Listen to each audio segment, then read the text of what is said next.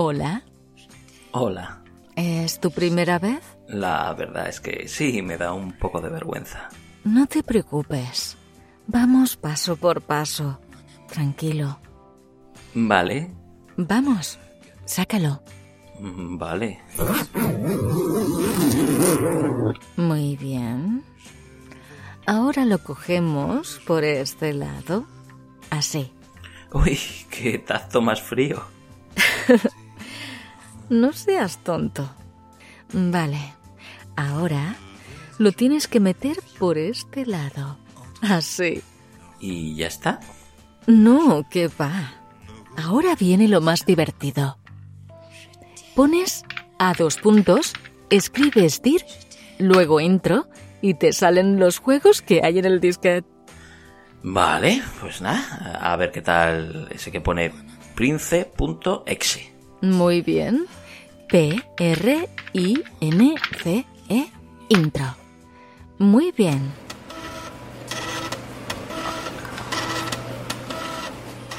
Memoria convencional insuficiente. ¿Qué, qué significa eso? Pues que no das la talla. Menudo gatillazo.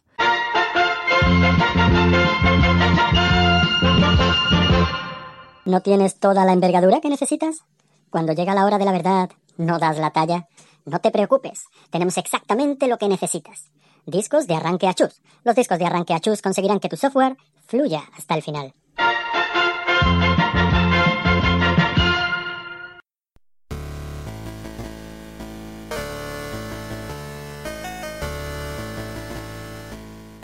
Hombre, esto ya es otra cosa. Pues yo me esperaba algo mejor, la verdad. ¿Qué sabrás tú, Pipiolo? Y recuerden, si no son a chus, no son los auténticos.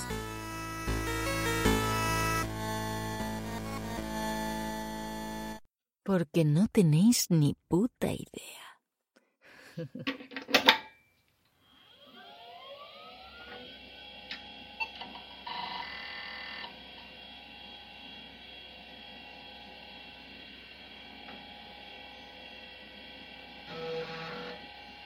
Bienvenidos y bienvenidas al MS2 Club.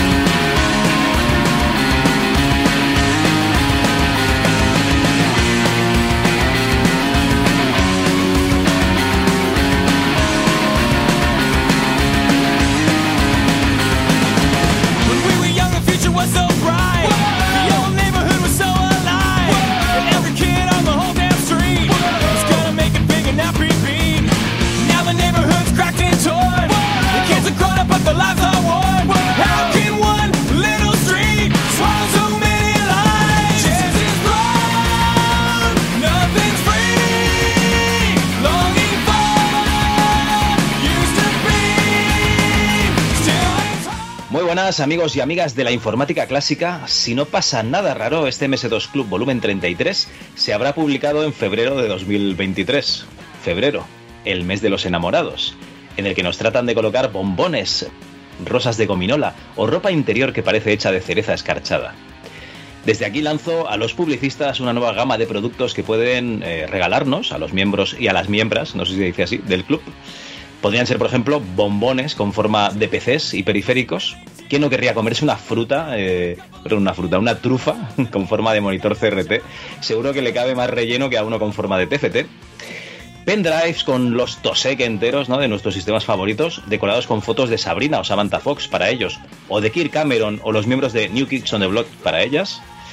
o cajoneras ya llenas con colecciones de ROMs en discos duros portátiles para tener la colección en un cajón de todos esos juegos que nunca vamos a poder jugar.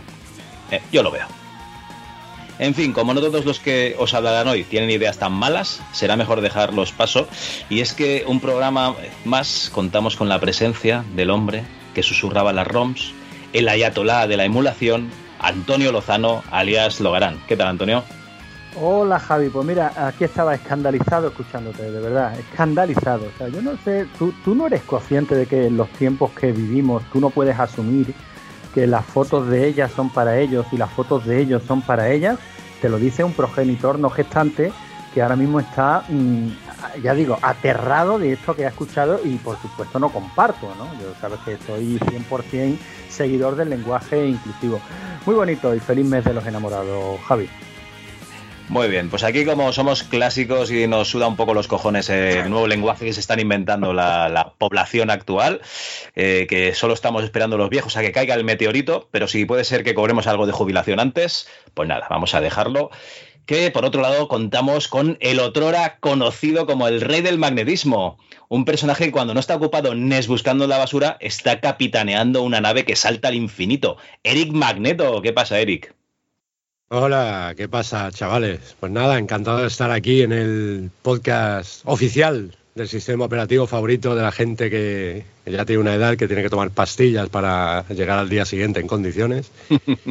y hablando de lenguaje inclusivo, eh, tenéis que llamarme Magnete, supongo.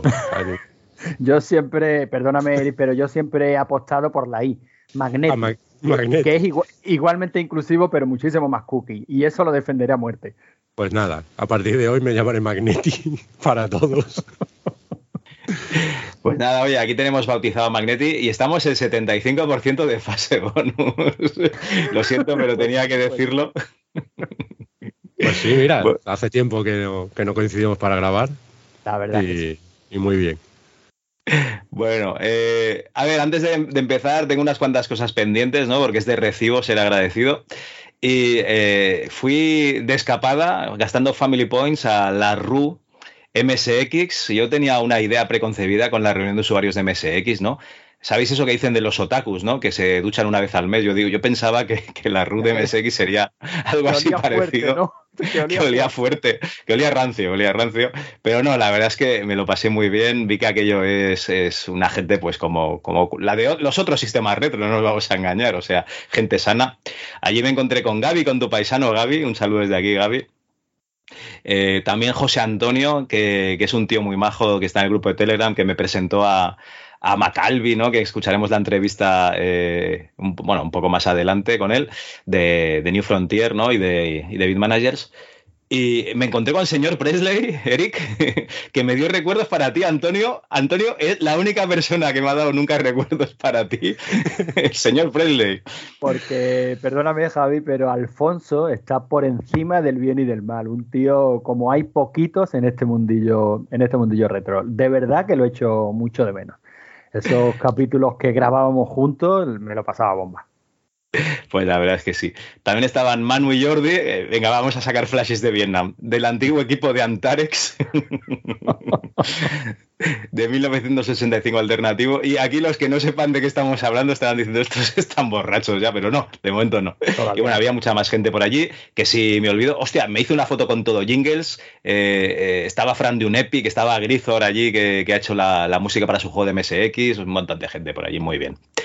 Pero bueno, antes había ido a otro evento en Zaragoza, que tenían máquinas recreativas y tal, y de aquí saludar a, a Ricardo Garcés, a Lord Coco, que son del grupo de Telegram, y a Jorge Rosado, que por fin lo pude conocer en persona. Este developer que estaba en, en DDM, ¿no? En NoriaWorks y, y Hammer. Un placer haber visto a los tres. También no me puedo dejar a, eh, de decir que estreno disquetera de 5 y cuarto, eh, gracias a un oyente. O sea, si os falta algo, chicos, decid que, que os falta por aquí, por el podcast, porque la verdad es que, eh, Jorge, un abrazo desde aquí, tío. Mira que te lo dije, piénsatelo bien. Ahora te estás arrepintiendo ya seguramente de haberme la enviado. Pero oye, la puse en el 386 y funciona de, de lujo. Muchas gracias. Jorge. Eh, oye, Jorge, yo también necesito una. Gracias. pues nada, ya, ya sabes. Y, y luego David Novella que me hizo llegar eh, Windows 95 en disquets, aparte de, de otros sistemas operativos, y, y ocupan, no me acuerdo, si 22 o 23 disquets, una pasada. Y, y aquí tengo dos juegos de, de Windows 95. Muchas gracias, David, por, por hacer el envío también. Y nada, yo me siento aquí como que han pasado los Reyes Magos y, y muy, muy, muy a gusto. Y bueno, a ver si, si con un poco de, tiempo puedo dar uso de, todo esto que, me ha llegado. En fin, chicos, que tenía que decir todo esto antes de empezar. Y luego eh, vamos a hacer eh, una pequeña prueba, ¿vale? A ver si os suena todo lo que os voy a hablar, ¿vale? A ver si, Eric, tú que eres un tío que sabe mucho de informática, y, y tú, Antonio, que sabes mucho de, de configurar el banana para que funcione el audio, pues a ver si entre todos, ¿vale? De- descubrís eh, esto, esto que os voy a contar, ¿vale?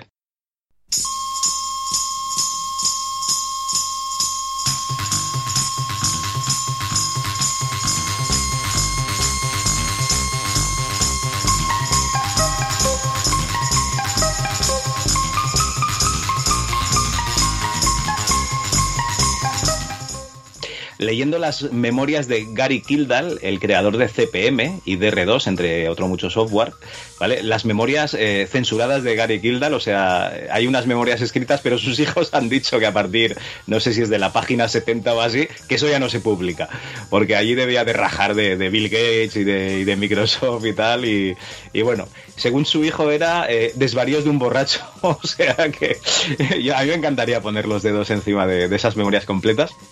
Pues bueno, he dado con una persona a la que admiraba a Gary y a la que vamos a rendir homenaje en este programa porque sus hazañas no son pocas, ¿vale? Os las voy a ir contando a ver si os suena alguna.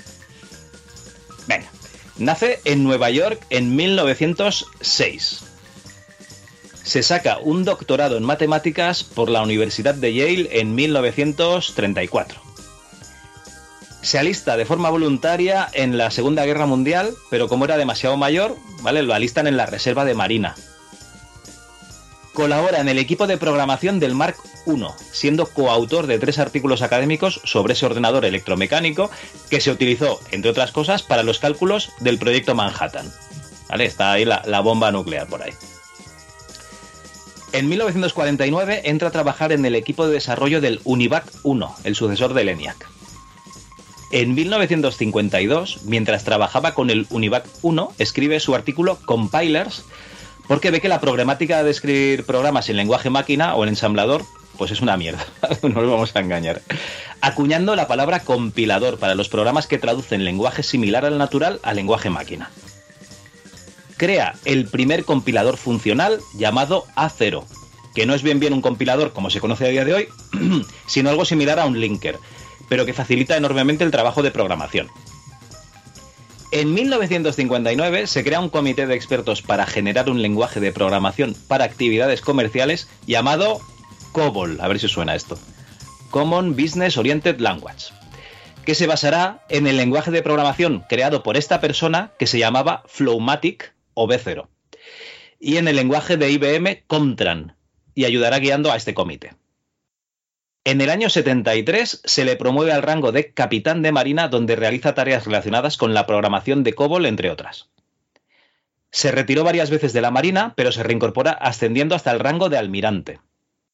Acabó su carrera profesional como consultor de la empresa DEC hasta su muerte en el 92. Y esta persona y su equipo son los responsables de acuñar el término debugging o debugging cuando se arregla un error de funcionamiento. Ya sabéis aquello del bug, ¿no? De que no funcionaba un, un programa porque había un bicho ahí en, el- en los engranajes, ¿no? Que no dejaba que, que- se ejecutase.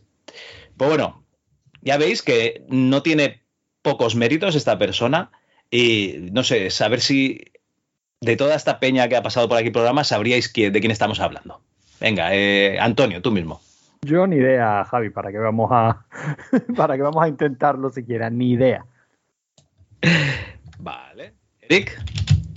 Paso palabra. No tengo ni idea, la verdad, no lo sé. De todo lo que has dicho, lo único que me suena es lo del COBOL, así que no tengo ni idea.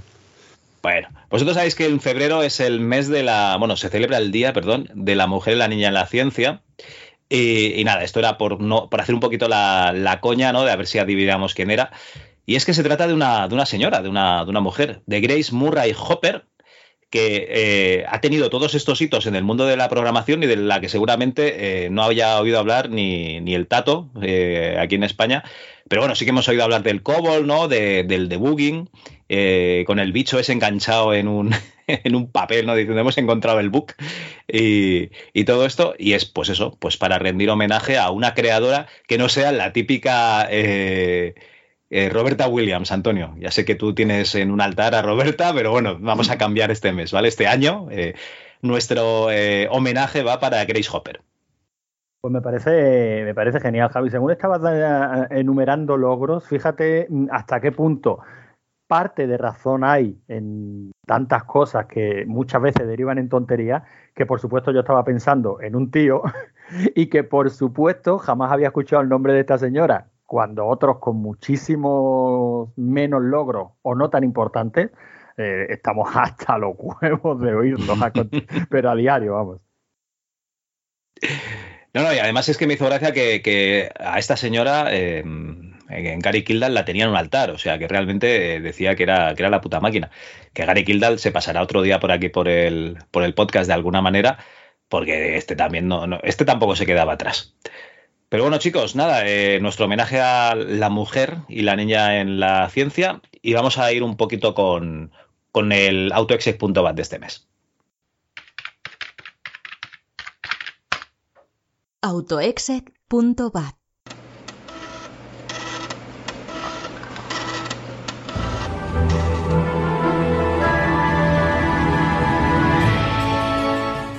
En el programa de este mes, en el volumen 33, vamos a hablar de juegos.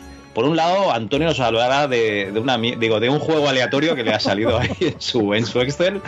Eh, Eric nos trae un clásico de, de- de- de la violencia en los videojuegos, como es Carmageddon.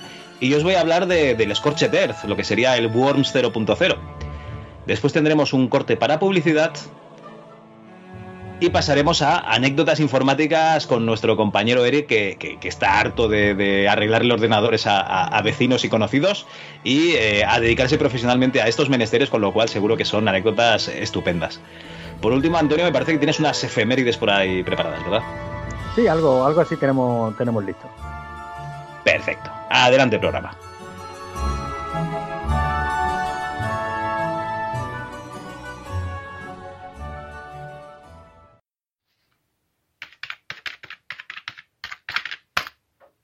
Juegos.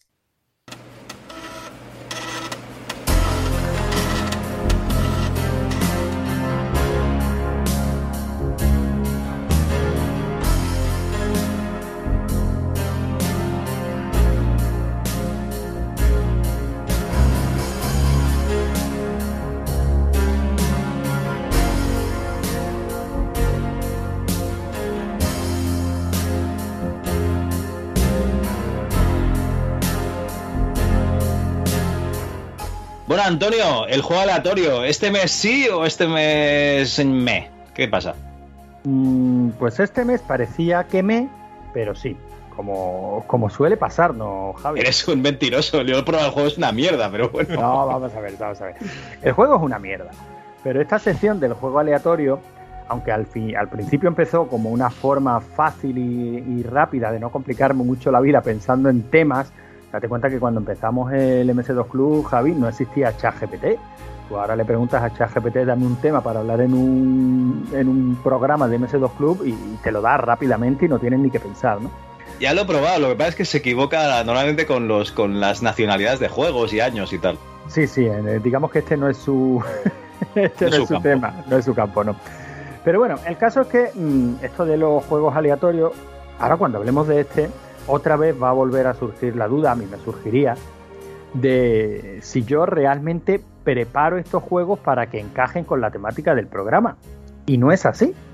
O sea, yo tengo ese archivo Excel que si alguna vez alguien lo quiere consultar, se lo comparto, ordenado con esa ordenación que hice hace meses.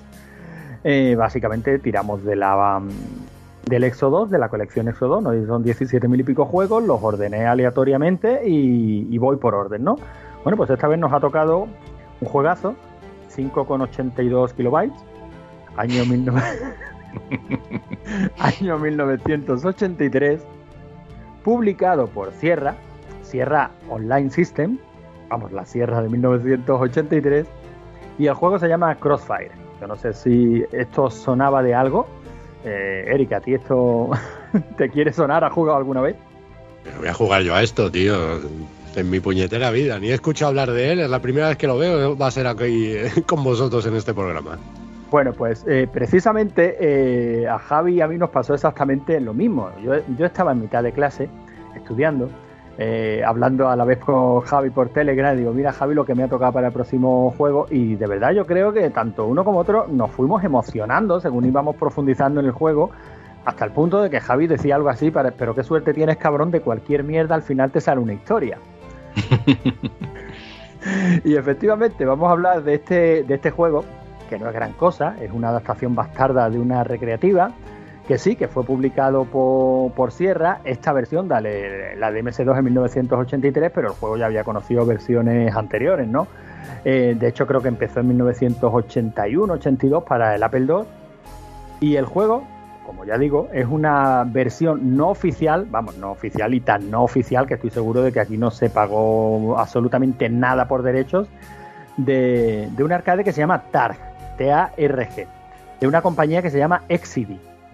Eh, tanto el arcade como la compañía tienen su, tienen su gracia, ¿no? Y tienen su, pequeño, su pequeña historia y vamos a entrar en ello. El, ar- el El que lo sepas, que yo tengo aquí una pestaña que la acabo de abrir en favoritos, que esta pestaña debe tener como 6 años, con el Exide Sorcerer, que era un ordenador de 1978 hecho por, por esta empresa. O sea que eh, cuando quieras eh, hacer un distinguida competencia de, de adelante, ¿eh? Pues mira, no sé si hablar específicamente de la compañía y del ordenador que sacó la compañía. Es una compañía que prácticamente hasta hace dos días seguía, seguía publicando. Pero bueno, mm, os hablo del juego. Eh, básicamente el TARG. Estamos hablando del TARG, que bueno, lo mismo que decimos de él podemos decir del Crossfire y esa versión para ordenadores eh, no licenciada porque el juego es prácticamente el mismo. Tú eres un tanque que tienes que ir destruyendo flechitas rojas por una malla de 10 por 10 carreteras. O sea, imaginaos una malla, una hoja Excel, en la que hay 10 por 10 eh, carriles azules por los que puedes mover tu tanque y esos 10 por 10 carriles están limitados por cuadraditos amarillos. Ese es el arcade. Imagínate el, pa- el Pac-Man lento y que te disparan. Bueno, el caso es que tú vas manejando ese tanque y tienes que destruir unas flechitas rojas que son los consabidos targets. Fíjate qué detalle más curioso que pueden aparecer espectadores para ver esa carrera que se está que se está desarrollando, ¿no? Si atropellas a esos espectadores, eh, ganas puntos. Vamos a ver. Esto no está buscado por los pelos, esto es así, ¿no? Pero los Eh, espectadores, eh, yo no los reconozco. eh, ¿Tenían forma de espectadores? No, no, los espectadores tenían forma de asterisco, pero bueno, da igual. El- Ah, vale, eso eran espectadores. Vale, vale, vale. Según las instrucciones del juego, eso eran espectadores que se asomaban a ver de qué iba, de qué iba la carrera, ¿no? Y si los atropellabas, ganabas puntos. Lo curioso es que Exidy, la compañía, antes de llegar a este TAR, ya había tenido un par de juegos bastante curiosos y bastante polémicos. Eh, nos vamos a centrar en uno que se llamaba Death Race. Eh, bueno, os podéis imaginar de qué iba esta carrera de la, de la muerte. Y tenía ¿Era otro. un homenaje era- a la peli o qué? no, no, no, de hecho la peli es posterior. Amigo. Y, te- y tenía otro que se llamaba Destruction Derby. En Destruction estos- Derby me suena mucho. Sí, sí, claro, eh, no te va a sonar, pero bueno, no tiene nada que ver con este Destruction Derby. El caso es que en este mm, Destruction Derby tenías que eh, chocar con otros vehículos y destrozarlos, y en Death Race tenías que atropellar gremlins. Gremlins que no iban a ser gremlins, iban a ser originalmente personas, peatones. Lo que pasa es que, claro, por evitar la polémica y tal, pues dijeron, no, es que son gremlins. Muy bien, son gremlins, eh, pero parecían personas, con lo cual el juego fue bastante polémico, hubo asociaciones de padres que se quejaban de la violencia en los videojuegos, estamos hablando del año 1976. Eh, luego eh, Eric nos va a hablar del Carmageddon y yo os aseguro que yo no he buscado ni muchísimo menos Crossfire para llegar a Targ, para llegar a Exidy, para llegar a este de Race, ni muchísimo menos, esto no ha sido intencionado. Lo que pasa es que, bueno, cuando me he puesto a buscar la historia de esta compañía, pues nos hemos encontrado un juego como, como este, un juego de 1975, 76, ya sabéis que en estos años varían la- las fechas, ¿no? Porque no se sabe exactamente en qué momento se publicó y tal. Pero bueno, tenemos aquí un juego en el que uno de los objetivos principales, por cierto, la marquesina, no sé si la estáis viendo, muy chula, muy de. Muy de Hay como una del muerte, ¿no? Aquí. Sí, sí, sí, sí, una calavera aquí con su retazo rojo, muy de Ángeles del Infierno, ¿no? Bueno, pues una, un juego bastante llamativo y que curiosamente va con la, con la polémica, o sea, con la temática de- del programa de hoy, el juego que nos trae, que nos trae Eric. Bueno, vamos a volver a Targ, que nos hemos ido un poquito, que conoció versiones para la- el TRS-80 y el Atari 2600. Eh, la primera es una versión no oficial y la segunda no se llegó a publicar. Por eso digo que en versiones domésticas pagando licencia, mm, este TAR no tuvo demasiado, demasiada suerte. Pero bueno, vámonos al Crossfire. O sea, de- de- de- dejamos esta vía de servicio y volvemos al juego. En la sierra de 1981-1982, ¿no? La que se acababa de, de mudar al campo. Cuando Roberta y, y Ken dijeron, bueno, vamos a dejar la ciudad, nosotros vamos al campo, nos hemos venido arribísima, vamos a montar una empresa hippie, ríete tú de Atari.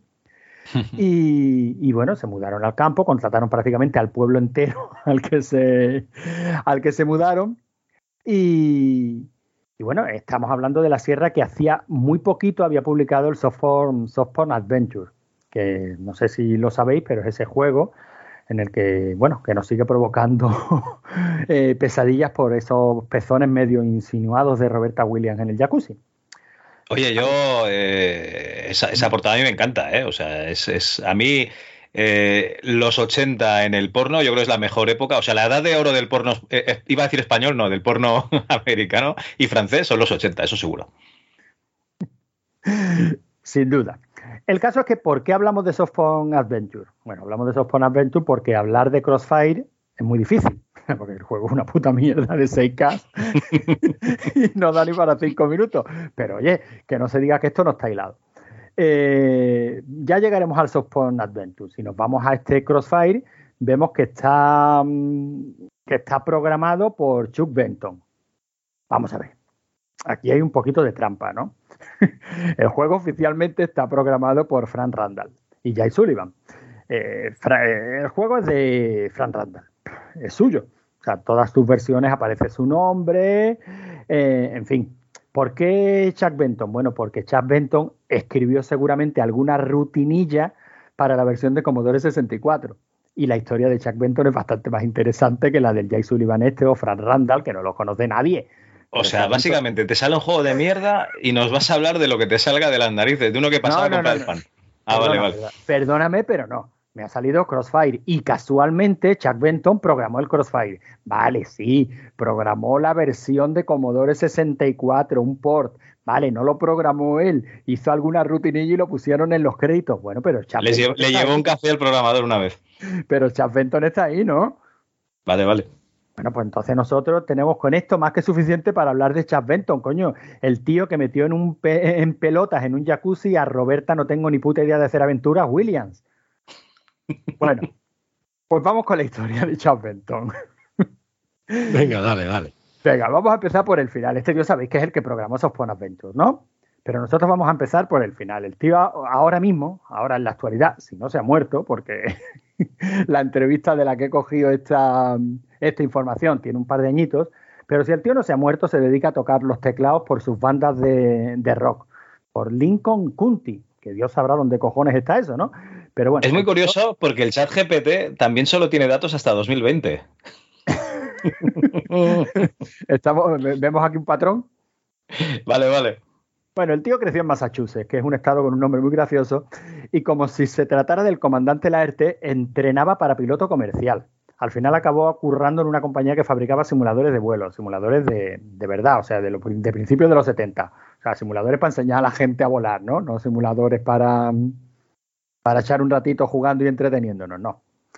Bueno, como al tío le gustaban los ordenadores y como la cabra tira al monte, pues a finales de los 70 Chuck convenció a su compañía para que compraran unos cuantos Apple II. La idea era automatizar algunos de los procedimientos de la compañía, ¿no? O sea, esto- eh, eh, tenemos aquí esta nueva tecnología, los ordenadores son el futuro, vamos a, vamos a automatizar algunos de los cálculos que tenemos que hacer. En fin, la historia es bien conocida, ¿no? No sabemos si llegó a automatizar algo, pero el tío aprendiendo a programar el BASIC del Apple II se animó, se vino arriba y programó Softphone Adventure. Ya sabéis, el juego ese que acabó con Roberta ni un puto puzzle decente escrito en mi vida Williams en el jacuzzi. Pero la eh, Antonio, empieza a ver un patrón en tus comentarios. La, historia del juego es conocida, vamos. De hecho, Javi mismo nos ha hablado del Softphone Adventure en, este, en el Club, ¿no? A Shub lo convencieron los colegas para que vendiera su juego en una de las ferias. ¿no? Ferias de informática, pues había por aquel entonces ya, ¿no? Sobre todo era, era más, más que ferias, eran reuniones de usuarios, ¿no? El, tío, llegó allí, colocó su mesita de playa, sus copias del Softphone Adventure, su cartelito, vende un juego, pasó por allí Ken Williams, lo vio, le moló la idea, le pagó 5 mil dólares por el juego y un 1% de las ventas, de las ventas del Softphone Adventure, no de todo lo que vino detrás. Teniendo en cuenta lo que luego llegó a vender y a dar de dinero la saga Larry, tampoco fue muy buen negocio, ¿no? Pero para aquel entonces Chuck, oye, encantado. Ken lo contrató, y por eso acabó escribiendo esa rutina para la versión de Commodore 64 como de, de, del Crossfire, ¿no? Pero el caso es que ya que estuvo trabajando bastante tiempo en Sierra y escribió bastantes videojuegos y tal. Eh, 15 títulos. Este, el tío está acreditado en 15 títulos. Mm, este Crossfire, que es un mojón, pero luego la versión del Frogger de Atari 2600, que es otro mojón, como casi todo lo de Atari 2600, también es suyo. Pero el tema es que a Chuck se ve que se le recuerda con cariño por estos juegos. Y es curioso porque el tío comenta que cuando ya dejó Sierra y su vida profesional fue por otros derroteros, en alguna que otra ocasión, dando una conferencia sobre su trabajo en ese momento, que era un trabajo bastante serio, pues se le acercaba a la gente para preguntarle del Frogger de 2600 y para tirarse una foto con él. A eso se le llama marcarse un Paco Pastor, ¿no? que se le acercan por los juegos, no se le acercan por, por la música. La, ¿no? por la música, claro. Pero bueno, al menos de su tiempo en Sierra, Chuck sacó algo en claro, ¿no? Se casó, además se casó y, y, la historia fue bien, 27 años juntos llevan, nada mal, teniendo en cuenta que la carta de presentación del tío era así, yo soy el tipo que metió en un jacuzzi a Roberta, vas a morir mil veces, porque sí, mis putos juegos Williams. cuando, cuando dejó Sierra, como decía, el tío fue reclutado por el mismísimo gobierno de los Estados Unidos para desarrollar sistemas de entrenamiento militar basados en mecánicas y lógica de videojuegos. Ojo con esto, ¿eh? Pobre, pobres acabó, militares. El tío acabó trabajando para el gobierno de los Estados Unidos, como la misma, como la, la persona a la que estamos homenajeando hoy con este programa, ¿no, Javi? Sí, sí, no, no, es, pasa es que esta persona nunca hizo videojuegos, por ejemplo.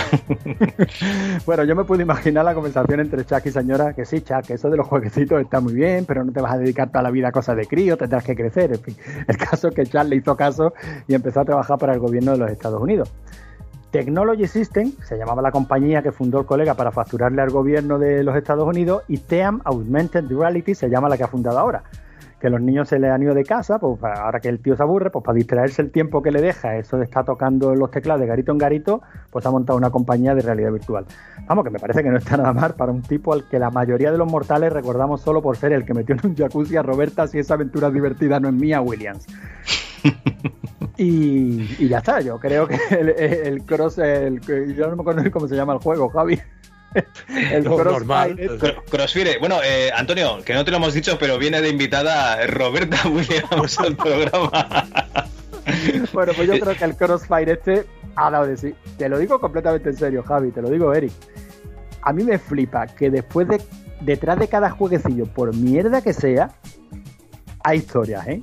Es algo que estamos descubriendo en el MS2 Club, ¿no? No, hay, no hace falta más que escuchar todas las entrevistas de Javi parece que cualquier de cualquier detrás de cualquier chorradita ahí hay una historia ¿eh? y merece la pena una historia que merece la pena investigar pues sí, pues sí, oye, me ha quedado claro que el, el, juego es peor que la historia que hay detrás, porque ya te digo, me eché dos partidas y dije, what the fuck es esto. Bueno, sí, el juego sí. es tontorro, un juego de 6K, Javi. o sea, es que ni Spectrum, ¿eh? Ocupa muchísimo más el texto que has tenido que redactar en, en Word sí, juego, sí, con sí, diferencia. Pero con muchísimas diferencias, sí.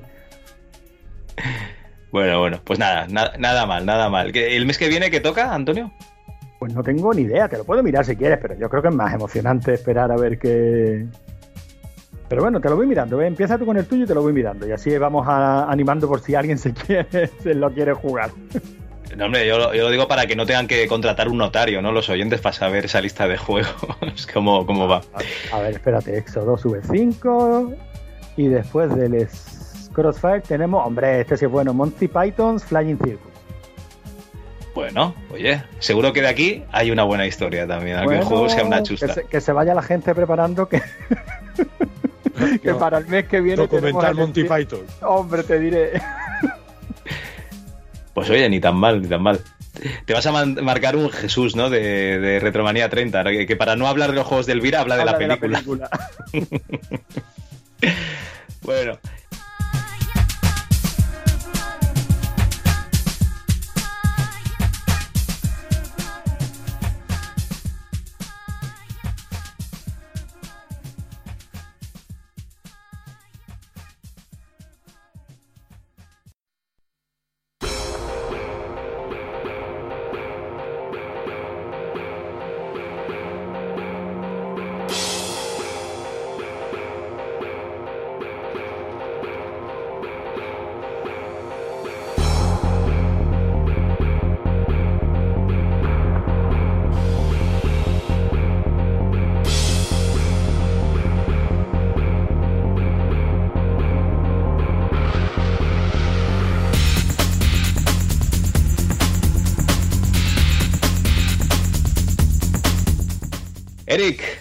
tío, eh, te dijimos que escogieses un juego, eh, Carmageddon. Yo ya sabía que eras un fan de la, de la saga por alguna anécdota que has contado antes.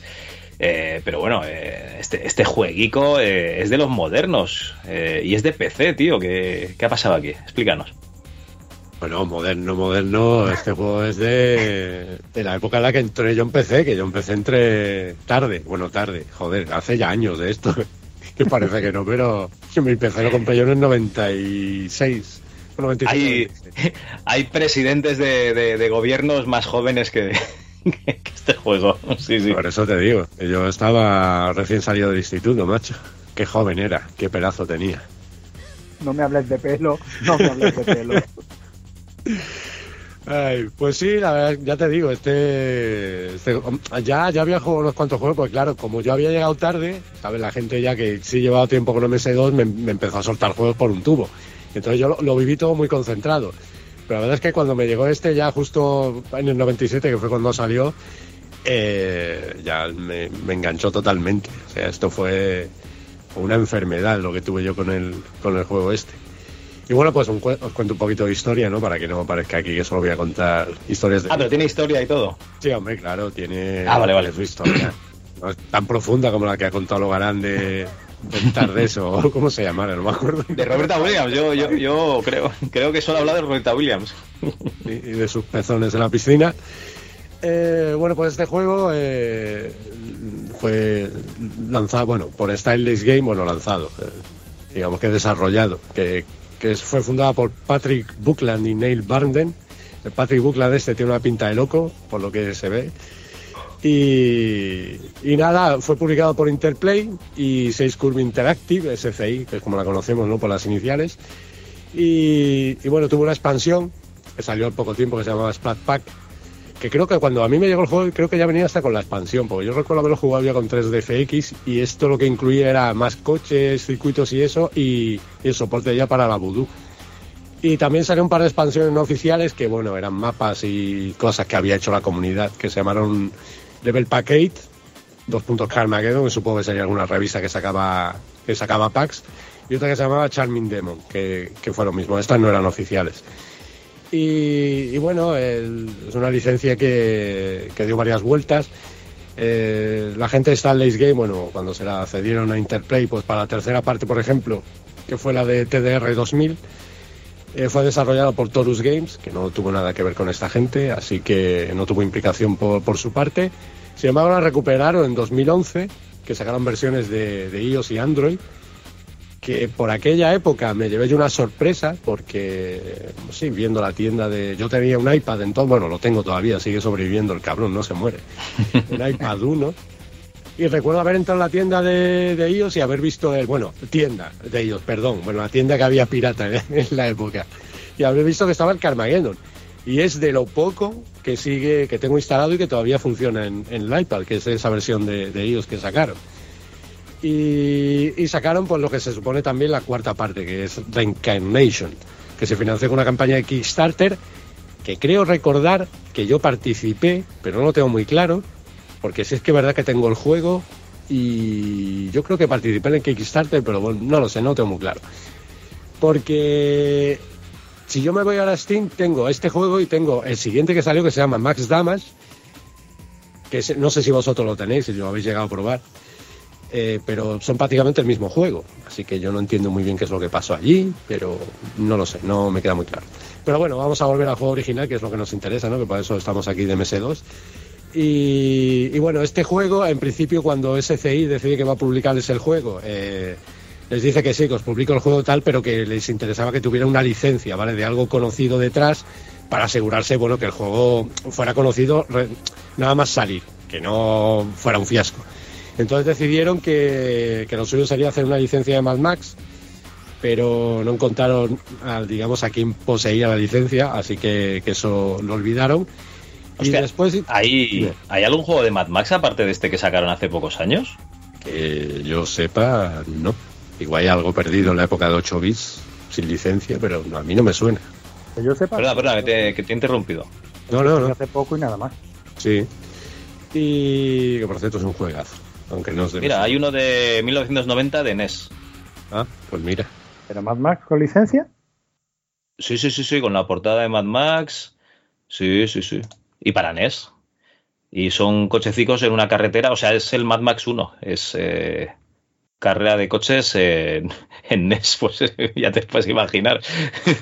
Es igual, ya lo sé, pero en Japón también eh, les daba, bueno, estamos hablando de los 90, igual licencia no tenía ninguna, ¿sabes? Pero pusieron Mad Max y, y tira. Mira, al principio del juego te meten el, el diálogo que hay al principio de la segunda película, de Road Warrior. Ah, oye, pues igual, pues no sé. Pues nada, amigos de SC, de SCI, tenéis que ver. Amigos de NES buscando en la basura, a lo mejor aquí tenéis Ah, bueno, un- pues mira, pues mira, mira, me lo voy a apuntar. Mira, este igual lo llevo yo para el próximo programa. Vamos, que los de ese SCI no buscaron mucho, porque si tú lo has encontrado rápido, bueno, también hay que ver que en, el- que en aquellos años no, no teníamos Google. Pero bueno, el caso es ese, que después dice, bueno, pues vamos a hacerlo con The Race 2000 y concretamente con The Race 2020, que es una secuela que salió en forma de cómic, que publicó en 95 la editora Roger Corman's Cosmic Comics. Hostia, de Roger Corman. Oh, qué Sí, bueno. que sacó una, una editora de cómics que duró, me parece que duró un par de años. Pero bueno, la cosa se fue dilatando en el tiempo y tampoco acabó bien, así que al final pues confiaron en, en la idea de Stanley Games y decidieron sacarlo directamente como, como Carmageddon. Y bueno, la verdad es que fue todo un acierto, porque no sé, yo creo que, que ha molado más así que si se Mad Max o, o The Race 2000 o, o cualquier cosa de esas. Y, y nada, bueno, eh, fíjate tú que, que el- cuando desarrollaron el tema del juego, o por lo que ha comentado antes Antonio, ¿no? del Destruction Derby y del otro, eh, tuvieron la idea ellos de, porque al- a nuestro amigo Patrick dijo que la mayoría de juegos, cuando la gente se aburría, los juegos de coche, lo que hacía era darse la vuelta y empezarse a chocar con el resto de, de, Es verdad. de coches. Cuando eres, cuando eres un manco es más divertido pegarte ya, hostias, ¿no? Que, que intentar ganar. Y eso es totalmente cierto, porque yo tenía el Indianapolis 500 en Amiga, eh, me vino con el Amiga y estuve mucho tiempo sin poder comprarme un juego y al final era lo que hacía. O sea, nada más empezar, me daba la vuelta y empezaba a chocar con todo el mundo. Ah, Yo creo que Pero lo he bueno. aquí que el NASCAR Racing, de, de porque también Otro, precisamente lo editaba a Sierra, para mí se jugaba así. o Otro, sea, totalmente, dar media vuelta y a chocar. totalmente. Así que nada, dice, bueno, pues lo suyo sería sacar un juego así, eh, pero bueno, como tampoco, como fueron dejando pasar el tiempo, acabó saliendo Destruction Derby, que, que era de Psygnosis, y de ahí que, fíjate por dónde, es el mismo nombre del juego este que, que has mencionado antes. Y, y nada, eh, después dijeron que, que, bueno, que estaba muy bien el esto, pero como ya había salido Destruction Derby, pues dijeron, bueno, habrá que hacer algo que, que diferencie este juego de, de lo que ya es Destruction Derby y decidieron meter los peatones como un- algo diferente. Y bueno, y fue diferente, pero fíjate de nuevo, volviendo a lo que has comentado antes, que ya salieron peatones o asteriscos en el, en el juego que, que tú has comentado antes. Así que, que mira por dónde es curioso.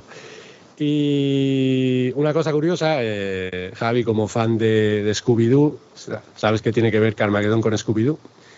No, no, no, pero estoy deseando escuchándolo. No, bueno, pues eh, el caso que el motor del juego eh, se llama Beer Render, ¿vale? que es- está desarrollado y licenciado por Argonaut, Argonaut Software. Y Argonaut Software son creadores de, de varios juegos, entre ellos el Scooby-Doo Mystery de Super Nintendo. Así que mira, ahí tienes una Nada, nada. Dos juegos eh, separados al nacer. Sí, sí. Y sí, es verdad. Y el motor como tal sí fue utilizado para el FX Fighter, ¿eh? que de ese sí, sí os acordaréis, ¿no? De, ese sí es de MS2. Eh, sí, sí, este lo, lo trajo eh, One Popcorn cuando trajo el especial de juegos de lucha, sa- salió, salió por aquí. que yo que le doy mucho tiempo al, al FX Fighter. Y bueno, poco más. Comentaros que la banda sonora está compuesta por, algunas canciones del álbum The Manufacture de Fear Factory y que en concreto creo que son tres, tres canciones y el resto son pistas producidas por, Lee Groups, que no tengo ni idea de quién es, la verdad. no tengo ni idea. Y, y nada más, bueno, alguna cosa curiosa como que algunos coches eh, están basados en modelos reales, como son el Countach, que lo llamaron Countslash, el Ferrari F50 sacaron el, el Ferrari 666, o el Escarabajo, que lo llamaron Volkswagen. Pero bueno, mm, detallitos. Eh, nada más. Mm, Un juegazo para mí, eh, que la gente normalmente dice, bueno, tal, hay mu- mucha gente con la que hablo me dice, el otro día precisamente que grabamos en el Buscando, eh, me comentaban Antonio y John que, que bueno, que el juego estaba bien para jugar un, un tiempo, pero que, que lo de atropellar peatones te acaba aburriendo.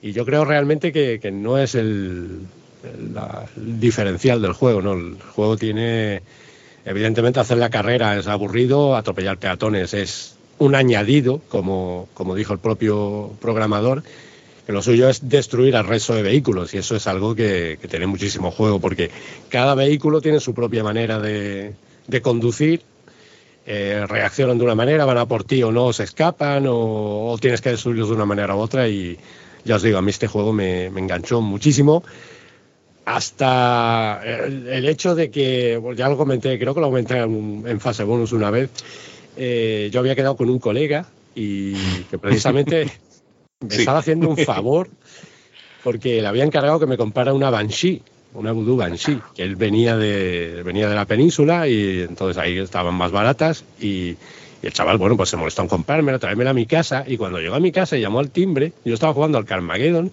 y estaba tan enfrascado luchando contra uno de los vehículos que, que no le abrí la puerta. Se pasé de él. O sea, y el chaval se quedó ahí, el pobre, claro, porque él escuchaba el ruido y dice, este hijo de puta está ahí. sé que hay alguien, no me voy a ir. Pues hasta, no le abrí hasta que, hasta que me cargué. Creo que era la excavadora, sí, el- no me acuerdo el nombre del vehículo.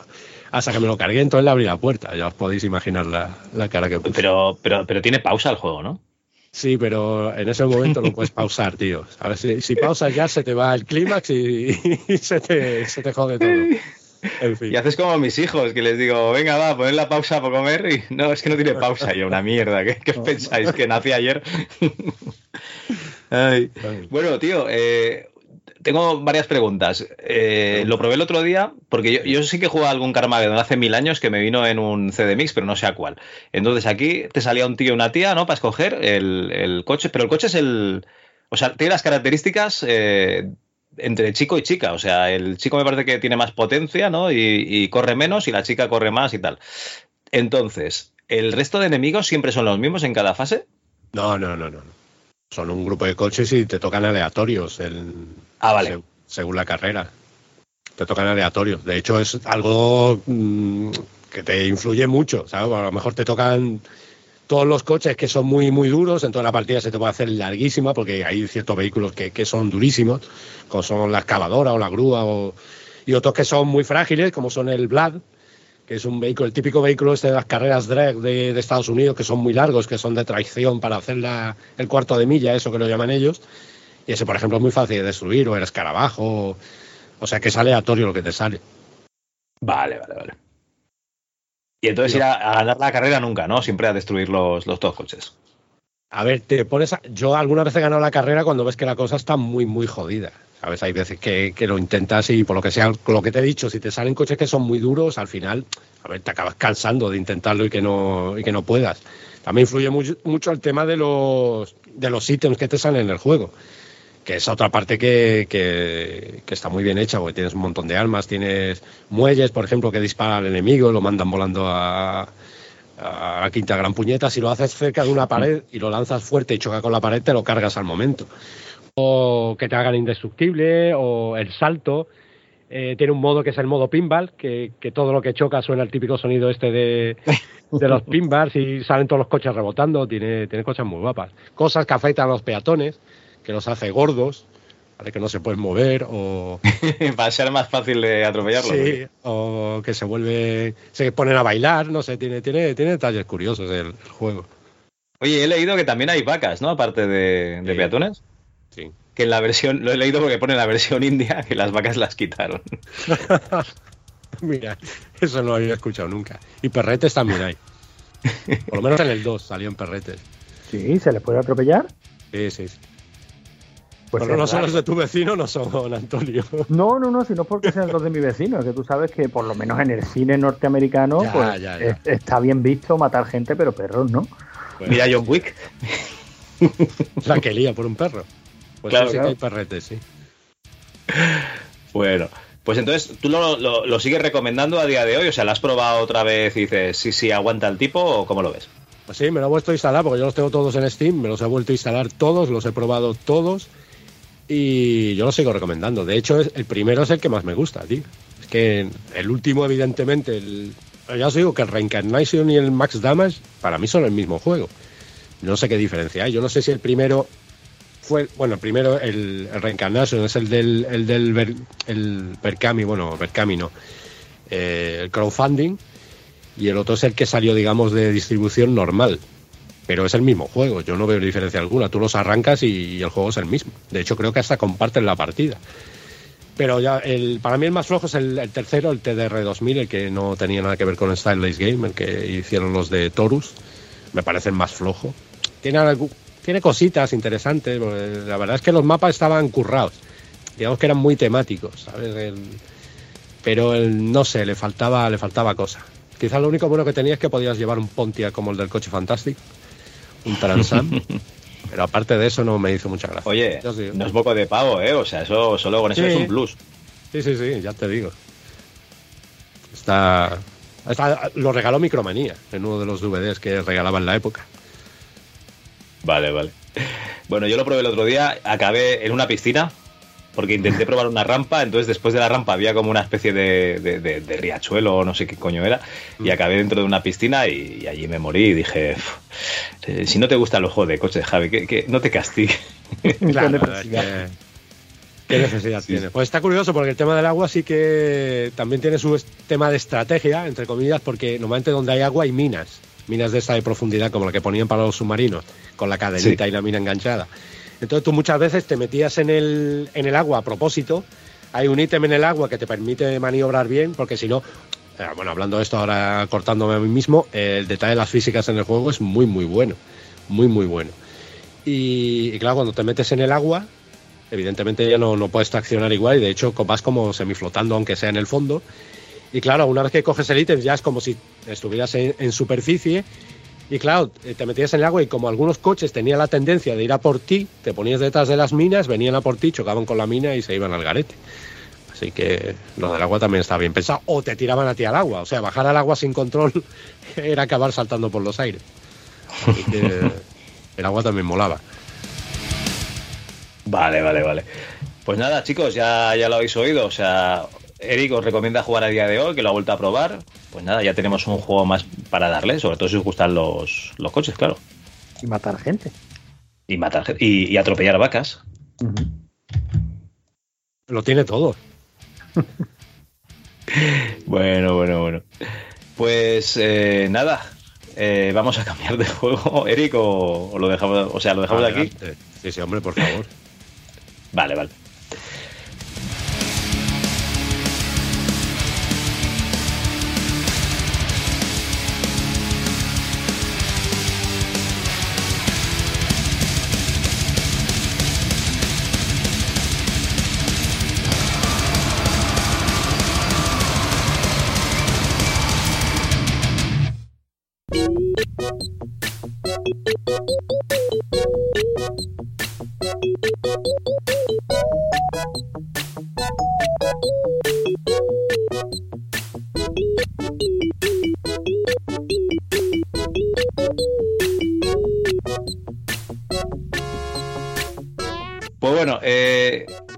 Contar que, eso, que, que le puse la disquetera de 5 y cuarto a un 386, que como aquí en el Zulo este donde grabo ya no me cabe, lo tengo en el garaje y ahí es donde de vez en cuando pues hago, hago pesas, viene un compi ah, y hacemos pesas por la mañana, ¿vale?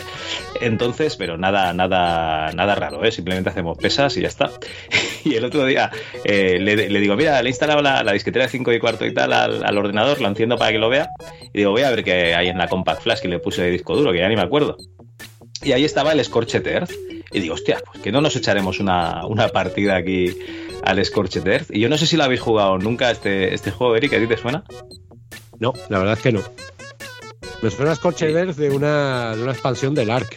La, la primera expansión. Sí, es, es verdad, porque alguna vez buscando el juego me salía la expansión esa, es verdad. Sí, sí. ¿A ti te suena, Antonio, o qué? A mí me suena haberle dado esto, bueno, a mí siempre me, me parecía el de los monos, o sea, esto de tirarse bananas. El gorila, el gorila.bas. el gorila punto bas, sí. Me parecía una versión Pues- un poquito más, más vitaminada. Pues me parece, lo voy a comprobar, pero me parece que son del mismo año. A ver, gorila.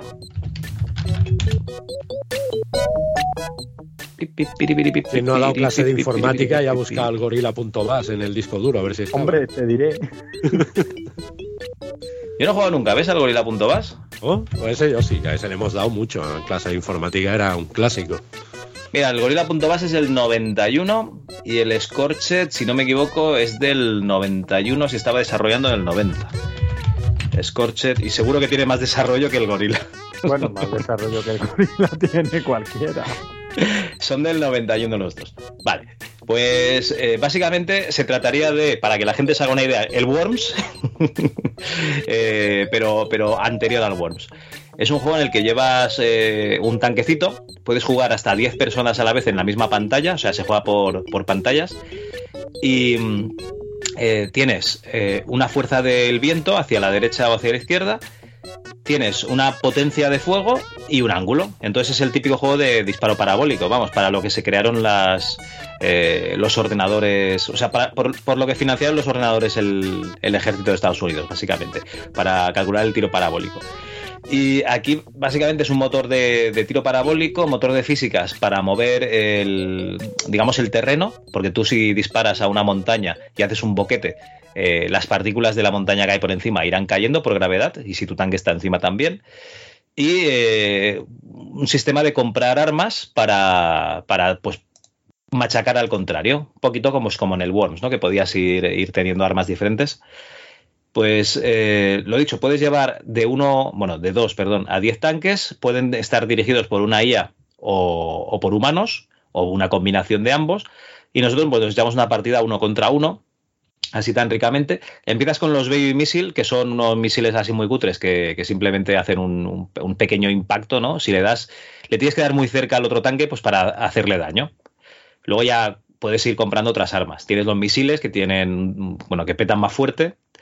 Las Baby Nukes, que son bombas nucleares pequeñitas. Las Nuke, que son las bombas nucleares más fuertes. Eh, Leapfrog, que son unas bombas que rebotan. Eh, las Funky Bomb, esta es buenísima. Eh, hace como un disparo, como si, o sea, peta como si fuese una Baby Nuke. Y luego empiezan a salir trozos de metralla por todas partes y, lo que pilla se lo lleva por delante. Tienes eh, bombas de racimo, una cabeza nuclear que es la cabeza de la muerte. Tienes Napalm, pero es que luego tienes Napalm caliente. Que mi, co- mi colega se escojonaba y decía, ¿qué pasa? Que el napalm está fresquito. claro, claro, el napalm está fresquito y necesitas napalm caliente. y bueno, tienes otro tipo de, de armas y tal.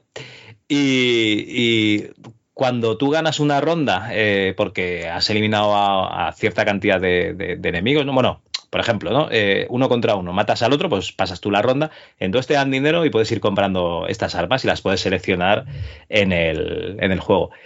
El terreno se genera aleatoriamente. eh, hay diferentes tipos de, generación de terreno. Por ejemplo, hay cuevas, ¿no? Que tienes eh, techo y tienes eh, suelo. Hay terreno normal que solo tienes montañitas. Y luego hay eh, unas generadas, no sé, supongo que por, debe ser la última versión, que son como gráficos generados así como texturizados.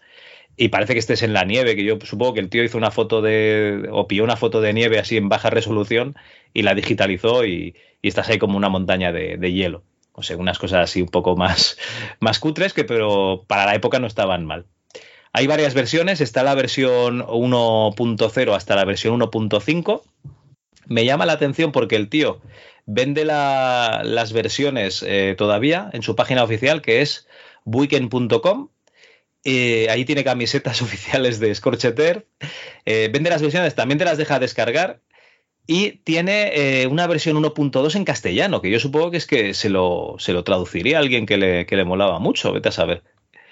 El autor es un único autor, que es Wendell T. Hicken, que es un tío que concedió una entrevista hace tiempo y le preguntaban pues cómo, cómo es que está haciendo esto y tal, y decía que está, eso es un juego que hizo para estudiar, eh, o sea, mientras estudiaba, perdón, que para practicar con el Basic y tal, y que, que lo tenía allí puesto en, en el dormitorio de la facultad y cuando la gente pues se lo instalaba y tal y probaba y le decía, hostia, pues molaría incorporar esto o molaría incorporar lo otro y tal, y el tío pues lo iba incorporando en el jueguito y nadie, la gente se viciaba allí.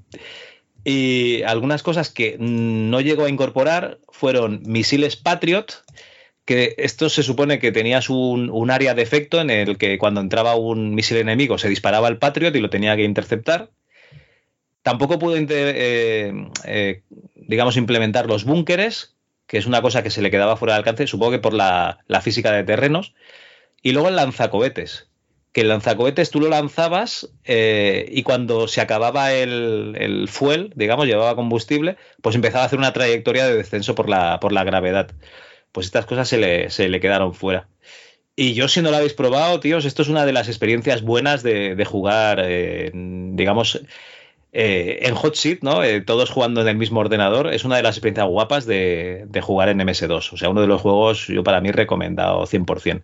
Es como el Worms, pero sin ruiditos y sin, y, y- y sin que cuando muera hagan cosas graciosas los, los gusanos. O sea, que es un Worms para tristes.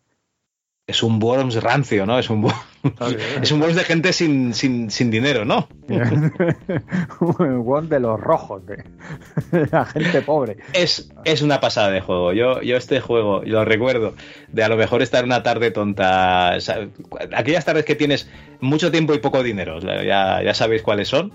Eh, cada uno tiene una época que ha pasado así. Y que pasabas por casa de uno y enganchabais el Scorcheter y le echabais ahí tan ricamente una hora o igual una hora no pero bueno media hora o, tres cuartos tra- tranquilamente. Una, una partidita 5 o 6 ahí jugando en el mismo PC la verdad es que estaba muy muy bien. La putada es que te maten el primero porque tú estás ahí tú mirando a ver qué hacen los demás. Eso sí que es una putada.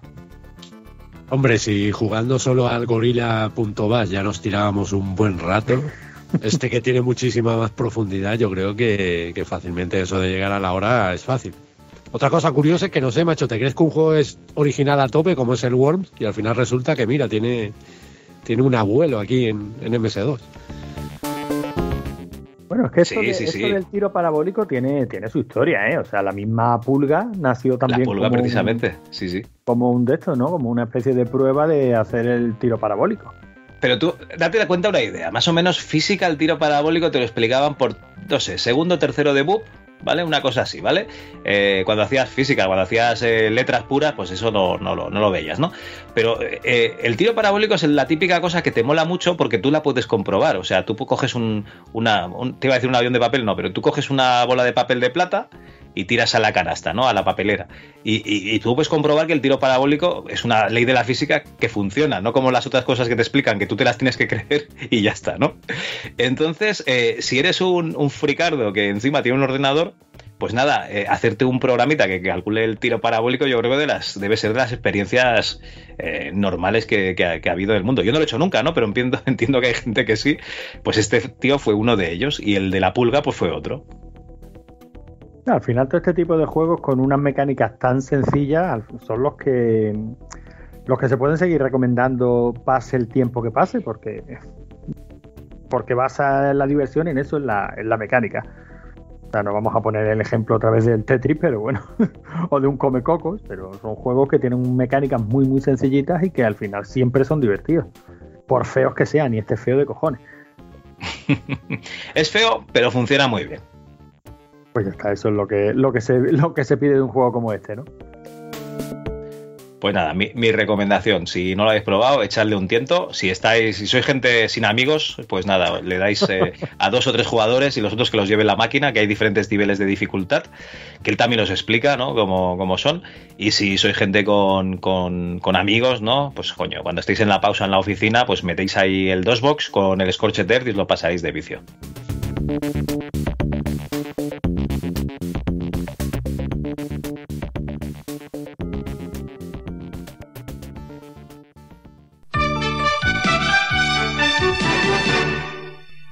Bueno, vamos a ver lo que dicen los maridos. Maridos dentro.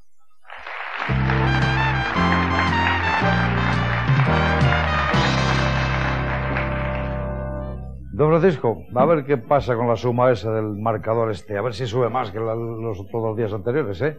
Usted pone cara de gran cabreo cuando... Sobre todo los jueves, cuando llego de trabajar y no está mi mujer allí, me tengo yo que hacer la comida. Se. Pero no hemos quedado en que hace muy mal la comida a su mujer. Ya, pero cuando llego de trabajar quiero comer, aunque sea mala. bueno, los jueves, no sé qué pasará los jueves. Vamos a ver, doña Aurora, ¿qué pasa los jueves? Dice, utilizo sus cuchillas de afeitar. También, también es verdad, siempre. Pero, pero verá, y bueno, ¿y los jueves qué pasa? Porque yo Cuando te vas al colegio del crío. Ah, también es verdad, sí. No, porque es que tratar el pizarrazo, me he arrepentido ya. Bueno, pues cero en el marcador. Don Emiliano, usted pone cara de... Una cara, vamos, de- no, no sé si se la ve usted, pero pone una cara de gran cabreo cuando... Cuando voy conduciendo y va mi mujer conmigo, me dice, no pises el freno, no pites al que va adelante, no le digas nada, me pone histérico. Es usted peleón en el coche, que va pitando y diciendo Sí. cosas que va adelante. Ah, es usted peleón. sí, más bien sí.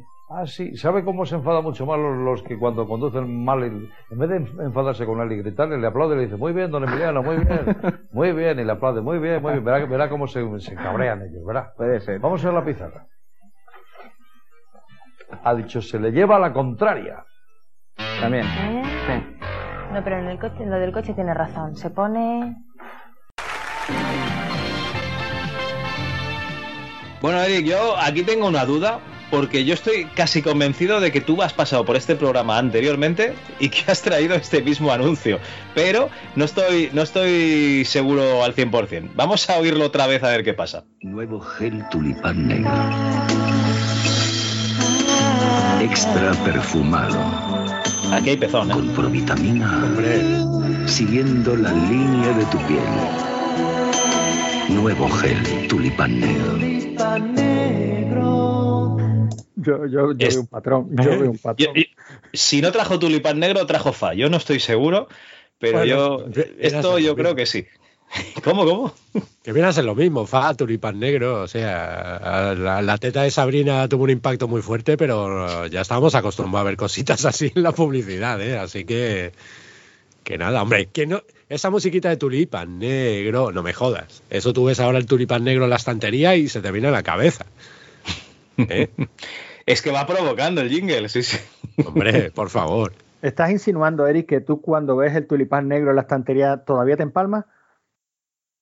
Mentalmente sí. Mentalmente, que ya tenemos una edad. Ay.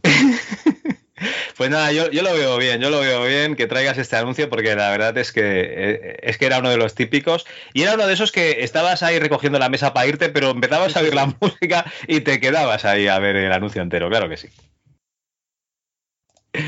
Bueno, pues Antonio, vamos a poner el tuyo, ¿vale? Venga, tírale. Light Wars con Rumble Pack activado. Siente en tus manos todos los movimientos que ves en pantalla. Formas parte del escuadrón Starwing.